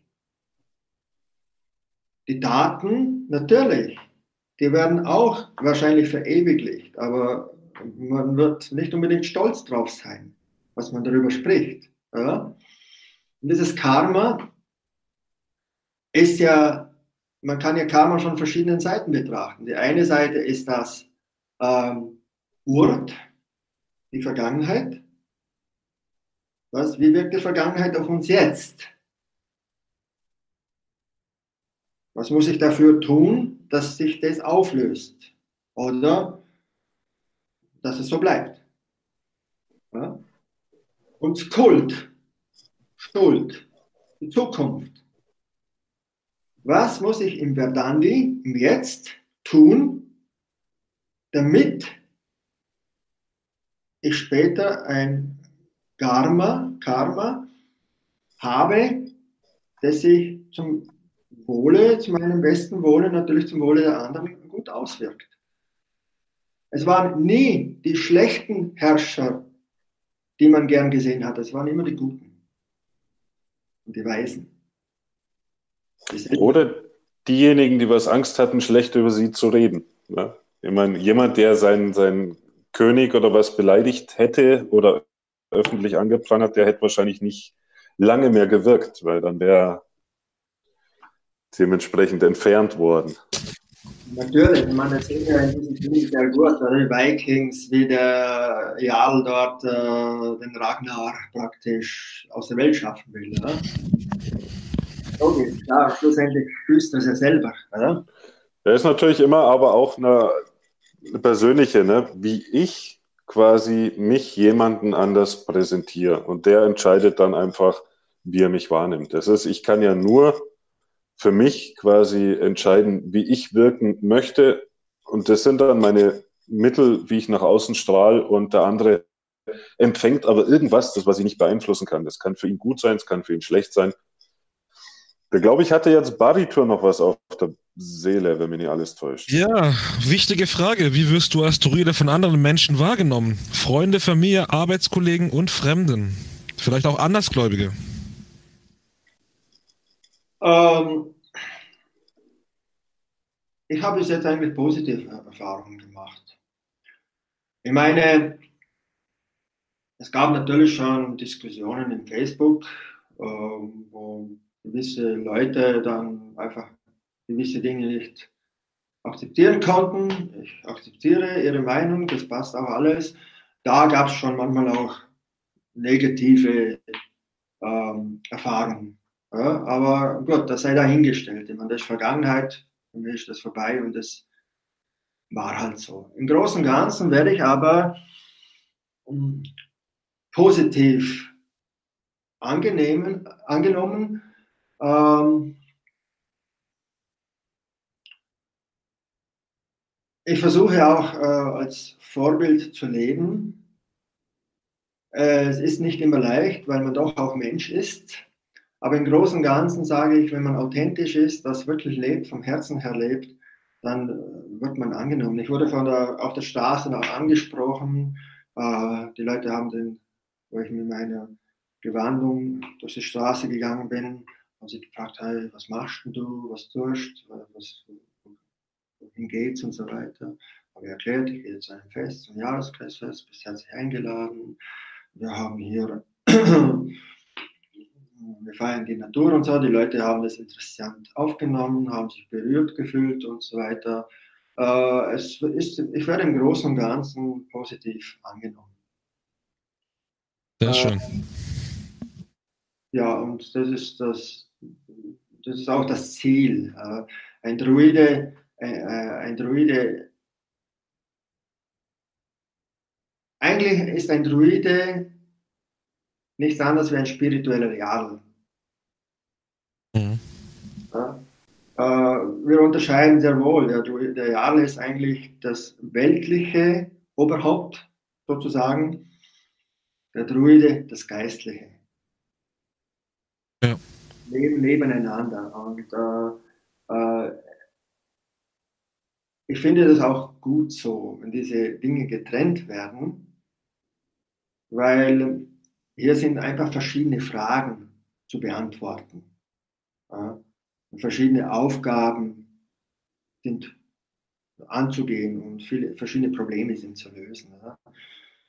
Der Druide ist mehr für das Seelenleben eines Menschen zuständig, während der Real für das äußere äh, Umfeld äh, zuständig ist.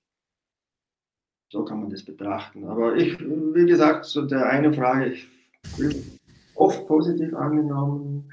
Die Leute sind interessiert. Wir werden, äh, unsere Dienste werden auch oft angenommen wie Lebensleiten und so weiter. Äh, auch das Schamanische von meiner Lehrerin. Also es kommt sehr gut an und die Leute spüren uns als äh, authentisch. Okay. So, es kam auch gar nicht mal irgendwie zu einem Streitgespräch, äh, glaubenstechnisch, beziehungsweise zu einer Anfeindung von irgendjemand direkt? Ja, oft sind es ähm, hierarchische Geschichten, weil die Leute, wenn ich an einen anderen guten spirituellen Führer denke, der in Deutschland lebt, ich will jetzt seinen Namen nicht nennen, ich habe großen Respekt vor ihm wenn ich sehe, wie die Leute oft über ihn reden, weil sie einfach mit äh, Hierarchie nicht klarkommen. Mhm. So. Dann muss ich sagen, ja, da gibt es einfach manchmal diese Probleme und äh, ja, dann ist es halt so. Aber Gut. sage einfach nur kurz zu dem Thema noch, wenn man bereit ist, miteinander zu reden und sich äh, an einen Tisch zu setzen und, und, und das auch auszudiskutieren oder die Meinung zu sagen, sich gegenseitig zuzuhören und nicht nachtragend ist, dann gibt es da auch keine Probleme. Dann kann man viel Schönes daraus machen und was Schönes entwickeln. Okay. Äh, ich würde vorschlagen, wir gehen nochmal kurz in die Pause, oder? Ich, das geht ja noch ein kleines bisschen. Ich denke mal, wir sind so lange machen wir nicht mehr. Ich weiß nicht, wie wir dich da auch beanspruchen dürfen wollen. Äh, wie spät haben wir es denn eigentlich? Bitte? Äh, wir haben jetzt 23.52 Uhr. Ja gut, machen wir ein bisschen noch und dann können wir langsam ja, zum Schluss kommen. Ja, machen wir aber trotzdem nochmal eine kurze Pause, okay? Ja, können wir machen. Alles klar, gut. Okay. Bis gleich. Alles klar. Ja, bis gleich, Leute. Bleibt dran.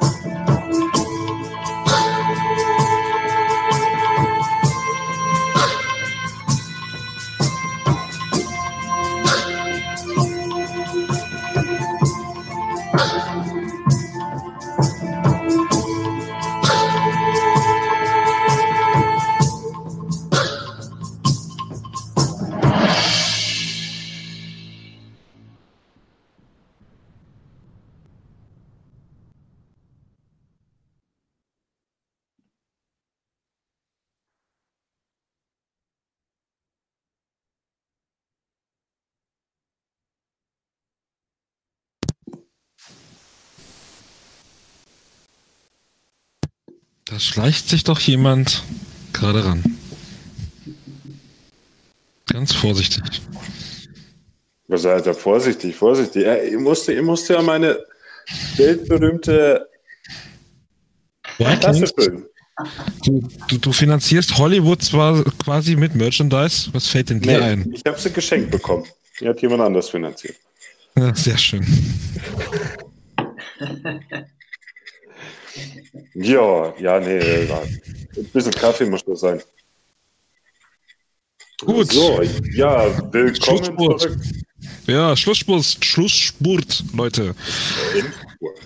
Jetzt kommen die heißesten Fragen. Der Hot Stuff, jetzt geht's richtig rund. Jetzt hauen wir da. Verrat uns deine Bankverbindung. Nein. ähm, Vega. Mit dem oder mit dem mit dem Geld? Äh. ja, pass auf, Vega. Gibt es einen bestimmten speziellen Ort, eine besondere ähm, Gott, nicht Ort, einen speziellen bestimmten Gott, den, der für dich eine wichtige Rolle spielt im Leben? Und darüber hinaus im Orden, den ihr speziell anruft? Ja. Also erstmal persönliche Ebene vielleicht und dann den Orden. Also, es gibt wohl. Also, wie ich vorher gesagt habe, Frau Weile ist das Odin. Ich äh, benenne ihn Odin Wotan Fimbultür Dagda. Äh, sind verschiedene Aspekte des Gottes. Aber ich habe auch gesagt, ich rufe auch die keltischen Götter an. Die keltischen Götter sind natürlich eher äh, regional bezogen. Ich habe vor kurzem gehört, dass es über 700 keltische Götter gibt. Also bitte fragt mich nicht nach all diesen Namen. Äh, die kann ich euch nicht auch sagen, es sind sehr viele. Ähm, wir sind da schon sehr dem Indischen nah, aber zum Beispiel ist Kernos äh, ein Gott, den ich sehr gerne anrufe der Gott der Natur, bekannt ist auch als Freyr im Nordischen. Dann ähm, habe ich hier, Moment, vielleicht sieht man es, wenn ich das ändere, die Position. Ich habe hier eben die nordische Wand, falls man das gut sieht. Das sieht man eh die ganze Zeit. Und hier hinten habe ich jetzt auch, da müsste ich mal das Licht einschalten äh, eine keltische Wand. Ah, okay. Genau. Und ich habe noch im Westen einen, einen Kasten, da ist mein Ahnenkasten. Beziehungsweise, und ich habe hier natürlich mein Altar. Sieht man das? Ja. Ja, bei uns kriegt ihr sogar eine Live- Wohnungsführung von nein, einem Druiden. Ja, dagegen ist MTV Crips nichts, Leute, falls ihr das noch kennt. Aber sehr, sehr interessant auf jeden Fall.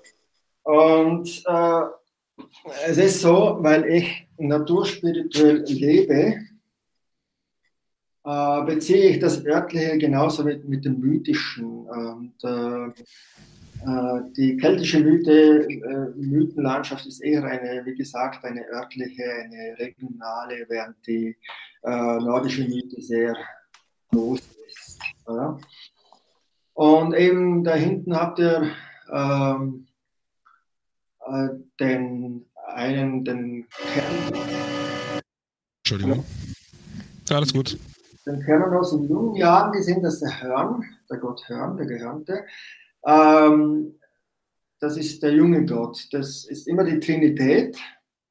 Zum Beispiel äh, gibt es dann den Kernos, das ist schon äh, der im mittleren Alter, und dann gibt es den Green Man, das ist der, der Alte, der älteste, die älteste Naturweisheit. Sozusagen gibt es auch das Weibliche davon. Ja?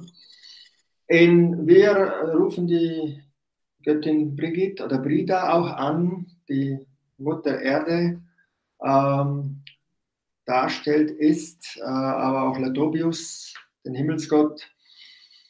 Ähm, der ist im Nordischen der Gott Tyr, der oberste Himmelsgott. Äh, Luke, ganz wichtig, der Sonnengott. Eben Baldur. Und natürlich wichtig sind vor allem auch die weiblichen äh, Wesenheiten, die Göttinnen.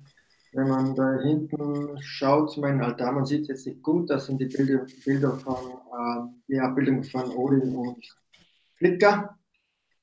Also es ist immer wichtig, sich an beides zu wenden, an Mutter Erde, Vater Himmel.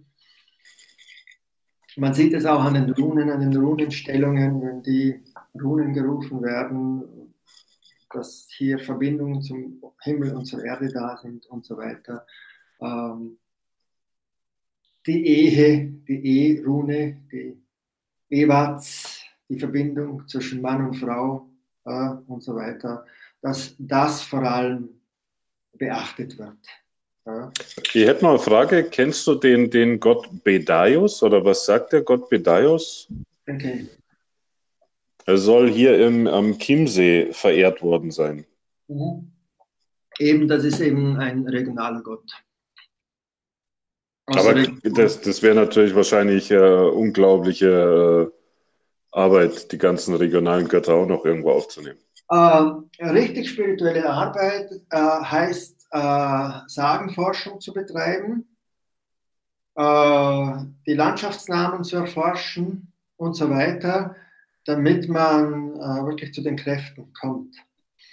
Das ist okay. unheimlich viel Arbeit. Äh, wir haben hier äh, ganz in der Nähe von mir, vielleicht ein Kilometer, vielleicht sind es auch eineinhalb Kilometer Luftlinie, einen Brandopferplatz, den Scheibenstuhl, wurde archäologisch ausgegraben, man hat es gefunden äh, und erforscht, auch wieder zugemacht. Es ist ein, ein geschützter Ort, also man darf dort nichts machen, ein Gesetz her geschützter Ort. Und ähm, das ist, das ist, was uns wichtig ist, dass man die alten Kultplätze wieder findet und sie belebt. Ja. Natürlich wird die Kirche uns äh, die vielen Plätze, die sie uns genommen hat, nicht zurückgeben, das weiß ich ja eh. Aber äh, wir sind ja sehr, wie soll ich sagen, äh, flexibel im positiven Sinne, dass wir uns entwickeln wollen und finden unsere find, find Plätze, wo wir das feiern können und unsere Heide Okay. Weil du gerade gesagt hast, die Kirche, ähm, da möchte ich jetzt gleich noch, dann haben wir das äh, abgehakt, eine Frage vom Tom Thompson nochmal aus Facebook reinbringen, der fragt nämlich, ähm, ist nicht der christliche Glaube derjenige, der uns einschränkt? In Bezug auf ähm, die Welt, in der wir leben hier in Europa, in, ist meiner Meinung nach sehr christlich geprägt, auch die heutige Gesetzgebung. Ja, natürlich ist unsere Gesellschaft christlich geprägt, wenn äh, erstens das Heidentum versucht wurde aus der Welt zu schaffen und zweitens, wenn das Christentum sich seit äh, knapp 2000 Jahren hält. Das ist ja nicht anders möglich. Aber es hängt auch von uns selbst ab. Ähm, ganz viele Dinge, die wir leben, auch wenn sie christlich scheinen, sind doch heidnisch. Allein schon die priesterlichen Gewänder, die die Katholiken oder andere äh, katholischen Priester tragen, sind godisch, äh, druidisch geprägt. Viele Rituale, jeder Priester verwendet das, die Algizrune, wenn er vorne steht. Ähm, Osterrat. Das heißt quasi, wenn man offenen Geist hat und vielleicht hinter die Kulissen blicken kann, dann kann man durchaus dort was rauslesen. Also ist es quasi wie eine kryptisch geschriebene Anleitung für die quasi vorchristliche Zeit auch, weil eben so viel adaptiert wurde. Richtig. Alle sagen zum Beispiel, müssten, wenn man auf den Grund kommen will, auf die Grundessenz dieser Sagen äh, und Mythen, ist es wichtig, alle christlichen Aspekte daraus wegzunehmen oder zu sehen, für was steht der Teufel, für was steht der Zwerg oder, oder und so weiter, äh, oder der Pfarrer und so weiter. Wenn man diese christlichen Aspekte entweder entfernt oder umwandelt, dann kommen wir auf ein tiefes Wissen. Man muss da zwischen den Zeilen lesen können. Ja, ich denke, man muss auch ein bisschen reinfühlen können. Ne? Das ist schon, also jedem, glaube ich, wird es nicht sein sein. Da muss schon ein bisschen irgendwie so einen Bezug dazu haben, glaube ich. Auf jeden Fall. Und äh, man muss sehr gespürig sein und man muss äh, willig sein, gewisse Dinge einfach ähm, so mit einem Lächeln darüber hinwegblicken zu können. Loslassen. Loslassen, äh, sagen wir so, man darf sich selbst nicht zu viele Grenzen setzen. Man darf nicht zu stur sein. Wer zu stur ist und sagt, alles Christliche ist schlecht und diese Mythe lese ich nicht oder diese Sage lese ich nicht, weil es christlich geschrieben ist, ja, der wird es wahrscheinlich nicht schaffen. Ich bin, ich bin absoluter Heide. Ich bin ein total naturspiritueller Mensch und trotzdem gebe ich mir die Freiheit, auch in die anderen Religionen hineinzuschauen, gerade was sie sagen, diese Dinge betrifft, um zu schauen, wo ist die tiefe Wahrheit dahinter.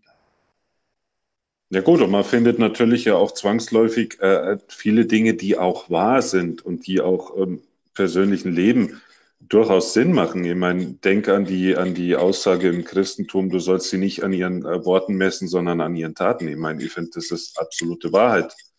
Das hat aber meiner nicht Meinung nach. zu tun, sondern mag sein, dass das Christen gesagt haben, dass das vielleicht auch in der Bibel steht, aber es geht um eine Grundessenz. Ja, also die bedienen sich ja auch nur menschlicher Logik. Das ist einfach ein, ein, ein äh, etwas Grundlegendes Menschliches. Und ja, steht halt dort drin. Ja. Steht halt drin, ja, okay. Aber man muss, man sollte nicht schauen, wir sagen immer Form und Inhalt. Wer nur auf ja. die Form schaut, der wird dann Pech haben. Man muss auf den Inhalt schauen, auf die Qualität dieser Dinge. Jetzt hätte ich noch eine Sache, weil dann haben wir die Zuschauerfragen, glaube ich, durch. Äh, letzte Zuschauerfrage, was wir heute machen, vom Björn Brunkhorst. Der hat schon zweimal gefragt. Ich glaube, es ist ihm wichtig. Ähm, hatten die Druiden ein eigenes astrologisches System und wenn ja, inwiefern unterscheidet sich dieses von der klassischen Astrologie? Kannst du dazu was sagen? Ich bin da nicht ganz so gut bewandert in dieser Materie. Was ich aber weiß, ist, dass sie sehr wohl ein astrologisches System hatten und es gab, gibt einen Kalender, den man gefunden hat, einen Sonnen- und Mondkalender, der Kalender von Colony. Ich weiß nicht genau, wie man das ausspricht. Er wurde in Frankreich gefunden und äh, das äh, Stonehenge sagt man, dass das eben auch mit, äh, mit der Astrologie zu tun hat, äh, oder Astronomie. Äh, sehr wohl äh, waren die sehr bewandert diesbezüglich, nur ich habe da nicht viel Information. Ich weiß nur, dass die Feste, die wir heute feiern, viele feiern ja am 1. Mai oder 31. Oktober die Feste. Ähm, bedenken nicht, dass sich der Kalender grundlegend verändert hat seither. Wenn man den richtigen Kalender dafür verwendet, wenn man diesen keltischen Kalender, der ja eigentlich äh, naturspiritueller, also natürlicher Kalender ist, sagen wir so, natürlicher Kalender, wo die natürlichen Abläufe drin sind. Wenn man von diesem Standpunkt ausgeht, dann wird man drauf kommen, wann die richtigen Zeitpunkte der Feste sind.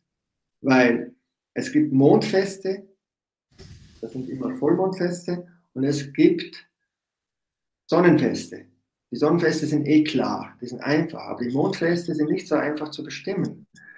Und wenn man aber den 1. Mai hernimmt, äh, man müsste jetzt nachschauen, äh, wie viel 1. Mai Mais ähm, zu Vollmond waren oder zu die 31 zu Samhain oder wie das richtig äh, walisisch ausgesprochen wird, Samhain, äh, das Ahnenfest am 31. Oktober, Halloween. Ja?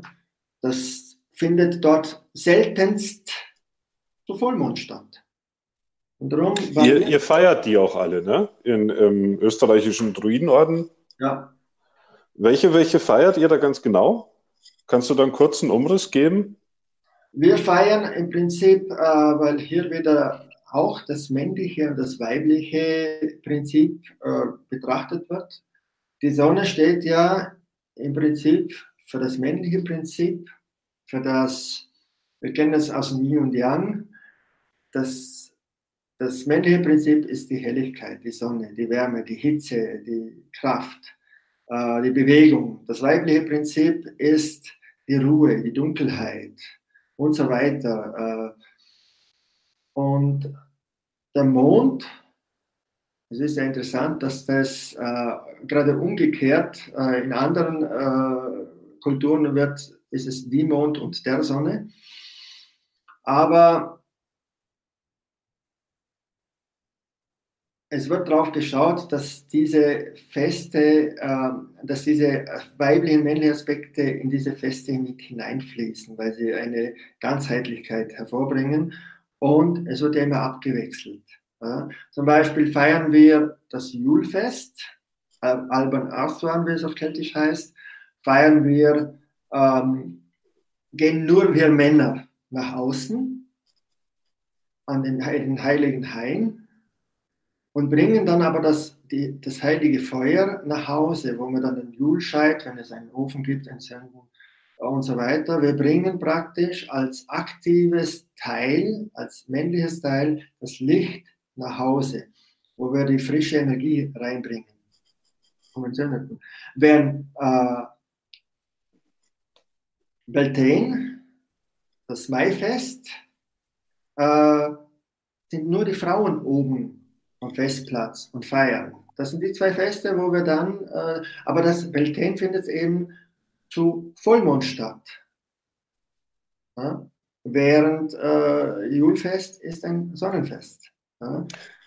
Wie ist das da generell, wenn man da mal mitmachen möchte bei einem Fest von euch? Ihr habt da auch, äh, ihr schreibt es auf die Homepage von euch, oder?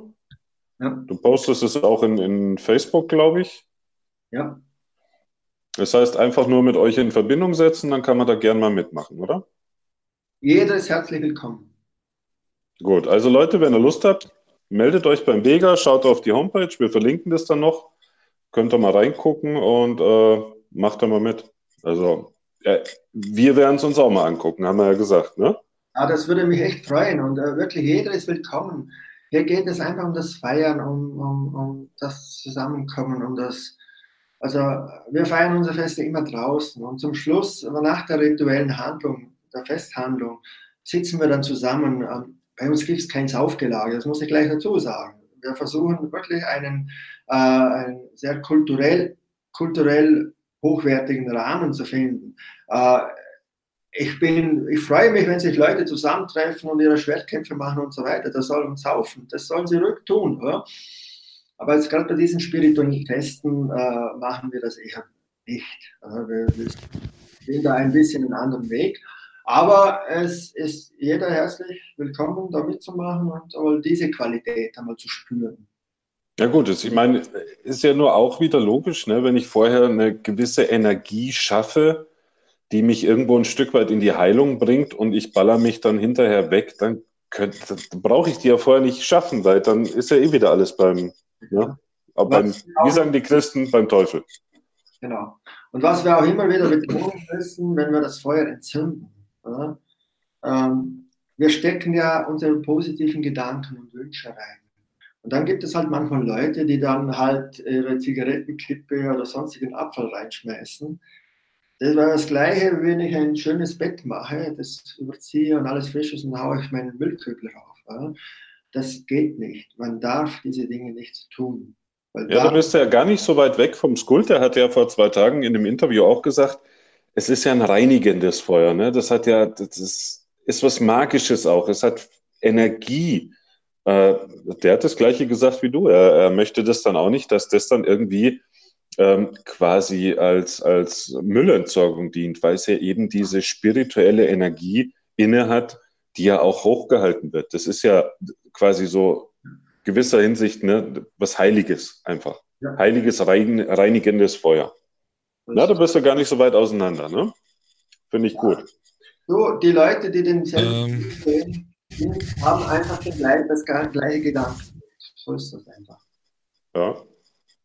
Daniel, ich wollte, äh, ich wollte noch mal kurz, ja, zur altgermanischen Sternwarten, äh, zur altgermanischen, zur, zur germanischen Sternkunde noch was sagen und ich habe da was gefunden. Ich meine, es gibt da anscheinend altgermanische Sternwarten und Schulen Und laut einem Herr Dr. Alfred Seliger, ich zitiere, unsere Vorfahren betrieben bereits vor langer, langer Zeit astronomische Anlagen.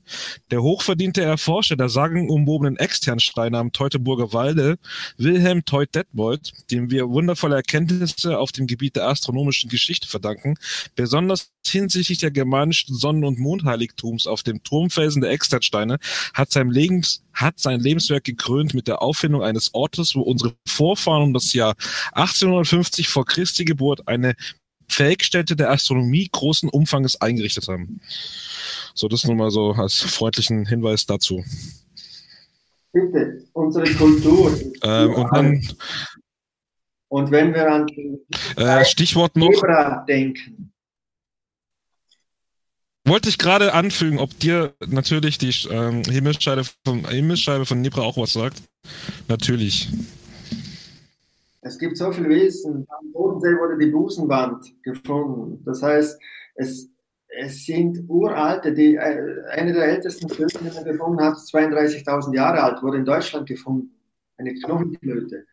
Äh, wenn wir die ganzen äh, Figuren betrachten, die Fruchtbarkeitsfiguren wie die äh, Venus von Willendorf und so weiter, äh, wir haben eine ur, ur, uralte Kultur und wir müssen uns dessen nicht schämen. Wir können stolz drauf sein, auf das, was unsere Ahnen damals vollbracht haben. Und je weiter wir zurückkommen, umso mehr kommen wir zur Wahrheit. Ja, und wir schaffen uns Brücken. Jetzt stell dir vor, wir kommen in die Reinkarnation. Beim nächsten Mal brauchen wir uns bloß unsere Videos angucken und dann wissen wir, was läuft. ja, ungefähr. Vega, Rückblick auf dein bisheriges Leben bis heute. Hattest du besondere Glaubenserlebnisse? Natürlich. Gut, nächste Frage. nee, erzähl mal. So, so zumindest Privat, die Highlights oder? vielleicht. Ja, ich meine, ich erinnere mich an Momente, wo, wo ich einfach von Wotan so berührt war. Das war, wenn einer, das war, äh, äh, das war äh, nicht einmal in einem Hain oder irgendwo, das war unterwegs. Äh, da war ich mit dem Fahrrad unterwegs oder wo ich mal joggen war. Ich war früher habe ich viel Langstrecken bin ich gelaufen. Und diese, diese, diese Erlebnisse, dieses, das war, man muss sich das so vorstellen. Eine Landschaft, kalt. Und der Nebel, das war der Rheindamm. Und der Nebel ging vielleicht so viel über den Weg. Und ich bin gejoggt, also diese Strecke gerannt. Ich bin mir vorgekommen, als ob ich auf einer Wolke über ein über eine Wolke laufen würde. Und das war so ein, ein tolles, erhabenes Gefühl, das mich berührt hat. Die Natur hat mich so stark berührt. Ähm, das war, war noch lange vor meiner heidnischen Zeit. Ja. Und natürlich diese, diese ähm, Menschen, die ich dann kennengelernt habe, die mich dann äh, zum Heidentum hingeführt haben und äh, eine weit tiefere Ebene entdecken lassen haben, wie das Christliche jemals konnte. Ich war immer schon sehr gläubiger Mensch, ein spiritueller Mensch, ein religiöser Mensch, aber äh, es braucht einfach seine Zeit und äh, ich durfte, ich habe viele dieser Geschenke bekommen, äh, wo ich dann äh, diese Heiligkeit der Natur und der Götter spüren durfte. Also, und ganz tolle und oft in der Natur draußen. Ich kann mir eine, eine, eine Situation, wo ich wandern war, äh, erinnern, wo, wo wir uns praktisch auch verlaufen hatten, wenn wir einen Weg gesucht hatten, dann haben wir nicht gefunden. Wir sind runtergegangen und da war so eine mystische, neblig sonnige Situation im Sonnenuntergang, äh, total berührend. Das habe ich vorher und nachher nicht mehr gelebt. Und so weiter. Wir leben, wir leben diese Kraft nur durch die Natur. Dann wir müssen halt die Augen jetzt. Aufmachen. Bitte? Wir ja, dann müsstest halt die Augen du jetzt aber. Einer nach dem anderen, bitte. Ja, dann müsstest du die Augen aufmachen, sagt der Petor, weil er kann ja nicht eine Klappe halten. Und zwar meine Frage, dann müsstest du uns jetzt aber doch helfen können bei der Frage, wo kommt denn der Nebel her? Wo kommt der denn jetzt her? Du hast ihn ja gesehen und gespürt. Ja, hey, ihr wisst doch, dass der Nebel von Avalon kommt, oder? Ah ja, da war ja was. Vega, eine Frage, die wir bei jedem stellen, weil wir es interessant finden. Was würdest du tun, wenn du die Allmacht hättest?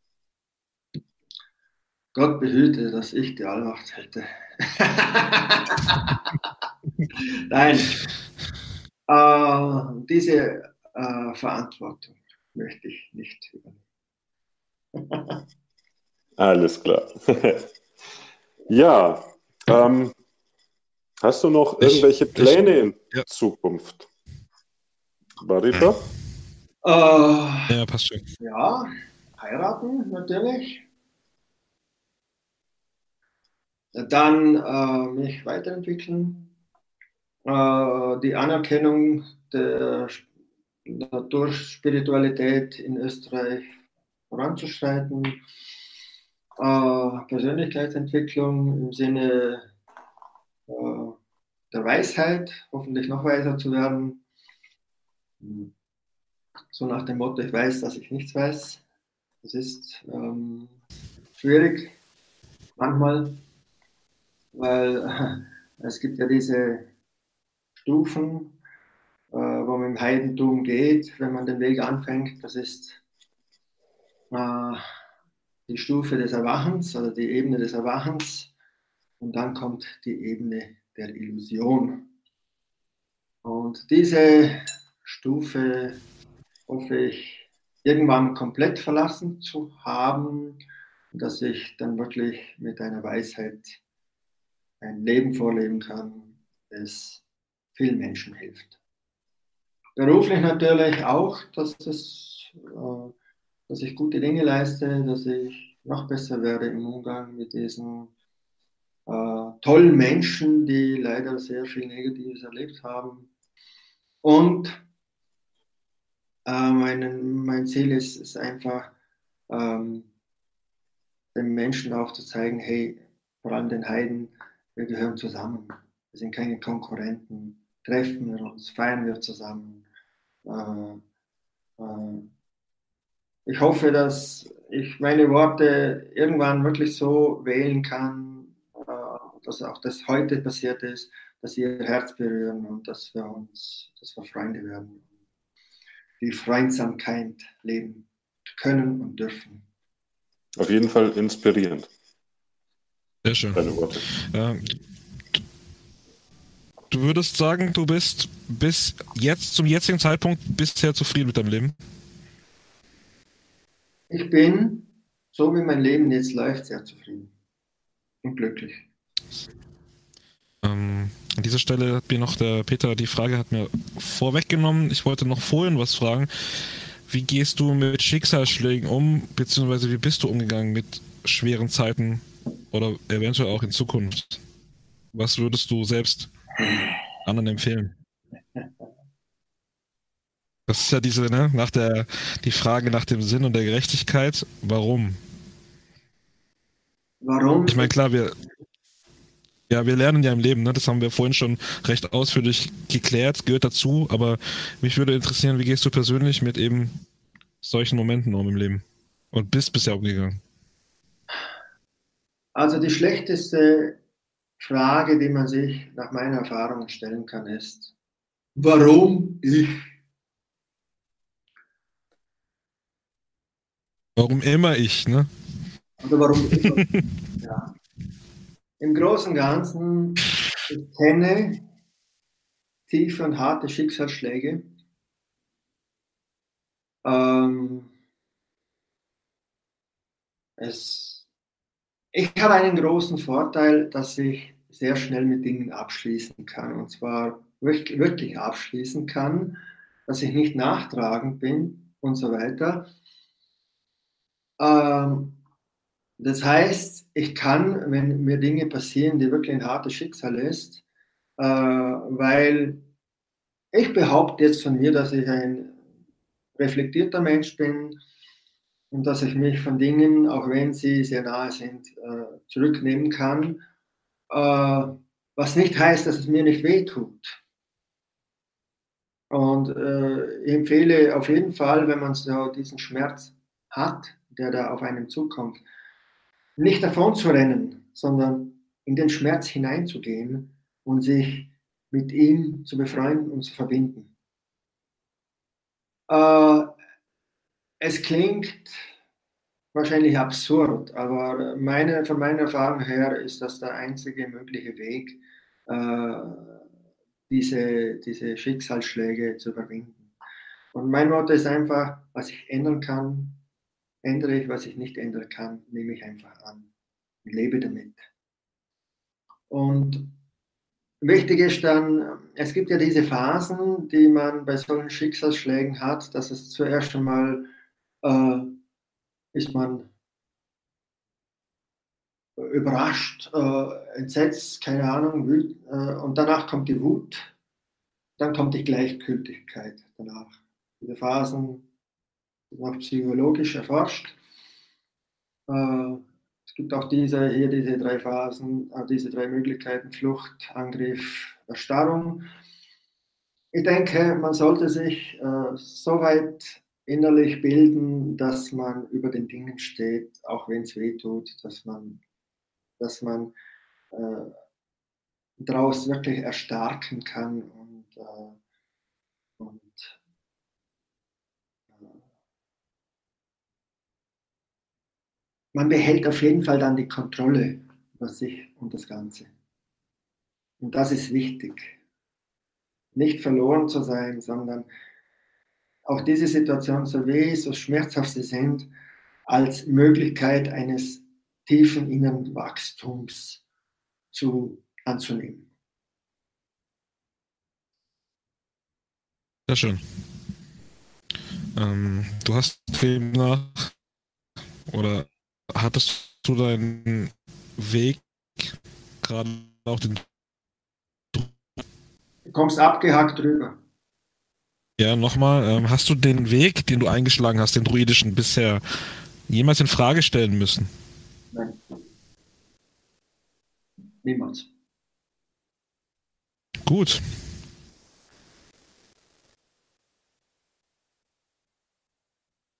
Peter, hast du was oder? Ja, ja, ja eigentlich hätten wir noch jede Menge. Ne? Aber ja, wir können noch drei, drei Tage machen wir noch durch. Ja, ähm, auf jeden Fall würden wir doch gerne wissen von dem Druiden, verrätst du uns das Rezept für den Zaubertrank, um endlich mal Römer klatschen zu können? Entschuldigung, Betriebsgeheimnis. Verdammt, ich wusste es. Jetzt haben wir uns so viel Mühe gegeben. ah, ja gut, ähm, dann konnten wir jetzt quasi Nebel nicht so klären und Rezept kriegen wir auch keins. Dann müssen wir dich ja fast nochmal irgendwann einladen. Gerne. Vielleicht, vielleicht kitzeln es wir ja doch noch irgendwo aus dir raus. Es hat auf jeden Fall Spaß mit euch gemacht. Tito, können wir nur gerne zurückgeben. Ja, nee, wunderbar. Also ich denke, wahnsinniger Inhalt. Ich meine, äh, wo sind wir? Ja, das haben, wir, haben wir die vier Stunden schon? Ich habe keine ah, Ahnung. Ja, klar, wir haben eine totale Informationsbombe geschaffen hier heute Abend. Ja, es war ein sehr, also ich habe gemerkt, es hat angestrengt, es war aber wunderschön. Ich habe es sehr gern getan. Und ich freue mich, dass Zuschauerfragen gekommen sind. Äh, ich freue mich ja. sehr. Danke, dass ihr gefragt habt. Ähm, gerne wieder. Und ja. Ähm, ich habe vorher auch über das Thema nochmal, wo wir über die Frauen geredet haben. Liebe Frauen, denkt nicht, dass ich Probleme mit Frauen habe. Im Gegenteil, ich liebe sie. Nur natürlich ist mein Weltbild traditionell. Wichtig ist, dass ihr euren Weg geht, dass ihr wohlfühlt und dass wir uns in Augenhöhe begegnen können respektvoll als Mann und Frau. Und wenn wir das schaffen, dann haben wir etwas Schönes gemacht, dann brauchen wir all diese Diskussion draußen nicht mehr. Das möchte ich noch zum Thema Frauen. Ich weiß, das war ein unangenehmes Thema Und äh, das war mir noch wichtig, das jetzt zum Schluss noch zu sagen. Ja, haben wir aufgenommen, sehr schön. Ähm, hast du Ideen, Kritik, Vorschläge, Anregungen an uns? Was hältst du von unserem Projekt bisher? Also, ich finde euch sehr engagiert. Ich finde euer Tun sehr edel für das Heidentum. Ihr stellt intelligente Fragen, ihr stellt gute Fragen, seid frech, das gefällt mir. Ähm, ähm, toll. Ich habe keine Einwände, keine Beanstandungen diesbezüglich. Es ist äh, lustig mit euch und macht weiter so. Vielen Dank. Jetzt Dankeschön. können wir uns quasi Danke. selbst auf die Schulter klopfen und ruhig schlafen. Danke. Danke, Oh. Vega. Seid geduldig, Leute, das ist ganz, ganz wichtig. Äh, wir wissen aus eigener Erfahrung, dass es immer Zeit braucht. Äh, und äh, es ist wichtig, dass man einfach sich seinen eigenen Weg treu ist und dann passt es. Also ihr macht das super, geht den Weg weiter und ich weiß, dass dieses Samenkorn, das ihr jetzt gesät habt, äh, mit der Zeit sehr schöne Früchte tragen wird. Wir hoffen es, wir hoffen es natürlich. Ich meine, macht uns sehr viel Spaß. Wir wollten ein bisschen was auch zurückgeben. Ich meine, man möchte ja zur Gemeinschaft beitragen. Äh, Das ist uns ganz wichtig. ihr seid ein gutes Vorbild. Ja, wunderbar. Vielen Dank, Vega. Ich kann nur sagen, äh, hat mir persönlich heute wahnsinnig Spaß gemacht. War toller Abend mit dir, war ein tolles Gespräch. Ich wünsche dir und deiner Verlobten für die Zukunft alles Glück, Liebe, Gesundheit und äh, stets Schutz und Halt der Götter. Und möchte mich nochmal bedanken, dass du dir die Zeit genommen hast, mit uns hier doch vier Stunden oder über vier Stunden am Stück durchzuhalten mit ja, kurzen Pausen. Hier, ganz kurzen Pausen. Jawohl.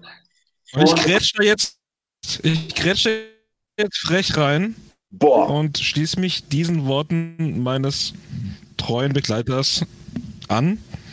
Äh, ich bedanke mich auch sehr herzlich fürs Gespräch und es ist einfach nur auch in gewisser, ja, in gewissen Momenten auch in die Länge gezogen, aber es ist auch wichtig, auch mal da zuhören, lernen, sich in Geduld üben, wie du es gesagt hast. Es sind wichtige Informationen drin und ja, in Zukunft auch alles Gute, deiner Verlobten, deinen Lieben und wir haben uns nicht zum letzten Mal gesehen und gesprochen. Ja, das denke ich auch. Und ähm, ich zu sagen pflege auch und zu schreiben pflege, der Götter Segen sei mit euch und euren Familien. Bleibt so, wie ihr seid. Ihr habt das Herz am rechten Flecken, so wie ich euch kennengelernt habe. Und vielen Dank. Gut, vielen Dank. Danke auch für alle Zuschauer und auch mit euch, der Götter Segen, mit euren Familien. Dankeschön. in Ehrlichkeit, wie ich auch so, so schön zu sagen pflege, in Liebe, Wahrheit und Frieden. Danke, schönes Schlusswort. Danke, die Vega. Und angenehme Nachtruhe. Auch euch, der Götter Segen mit euch. Ja, gleichfalls. Ja, dann kommen wir zum Abschluss. Jawohl. Liebe Leute, Oscar dann Forskorn heute an diesem Freitag Er spielt, er Samstag spielt die Maultrommel. sich ab. Ähm, Moment, Ja. warte noch mal kurz. Ah. Warte noch mal kurz, warte noch mal kurz. Das ist sowieso gerade ein schlechtes Netz. ja, hier. Ja, Ja. ich weiß es nicht. Was denn? Wo, wo kommt Ich das danke, schlechte ja, Netz das, her? ich muss mal Nee. meine Sklaven hier ein bisschen, keine Ahnung. Ja, du, deine Sklaven, die taugen nichts. Auf jeden Fall vielen Dank an den Chat, vielen Dank an, an Facebook, vielen Dank ans Kult, dass er das geteilt hat in Facebook, dass äh, zahlreiche Fragen waren. Wenn ihr Interesse habt, dass er auch mitmacht, dass er euch wie Skuld und heute Vega auf einen heißen Stuhl setzt und uns äh, eure Geschichte erzählt, meldet euch. Schreibt uns an, meldet euch einfach. Äh, ihr seht, es macht Spaß. Mir macht Spaß, Baritor macht Spaß, unseren Gästen hat es bisher auch Spaß gemacht. Ähm, ja, Gesicht zeigen, Flagge zeigen, sagen, was los ist, ähm, damit wir irgendwo ein bisschen zusammenwachsen. Verschiedene Richtungen sind immer gut. Es gibt genug Leute, die was die eine Meinung teilen, die andere ablehnen, aber Verbindungen schaffen, Gemeinsamkeiten schaffen, ein bisschen beleuchten, können wir immer gebrauchen. Würde ich sagen. Barito, hast du noch was? Willst du noch was loswerden? Link checken, äh, äh, ja. Seite checken und so. Ich hoffe, dass wir in der nächsten Sendung ja, es, die wichtigen Informationen beschreibt. Ich hoffe, dass wir die Frage kommt der Nebel her. Nächstes Mal klären können. Ähm, ich befürchte, das dauert noch, bis wir die geklärt ja. haben. Aber wir versuchen es. Hilft doch nichts. Ja, dann Peter, Petur. Machen wir Ende, oder wie?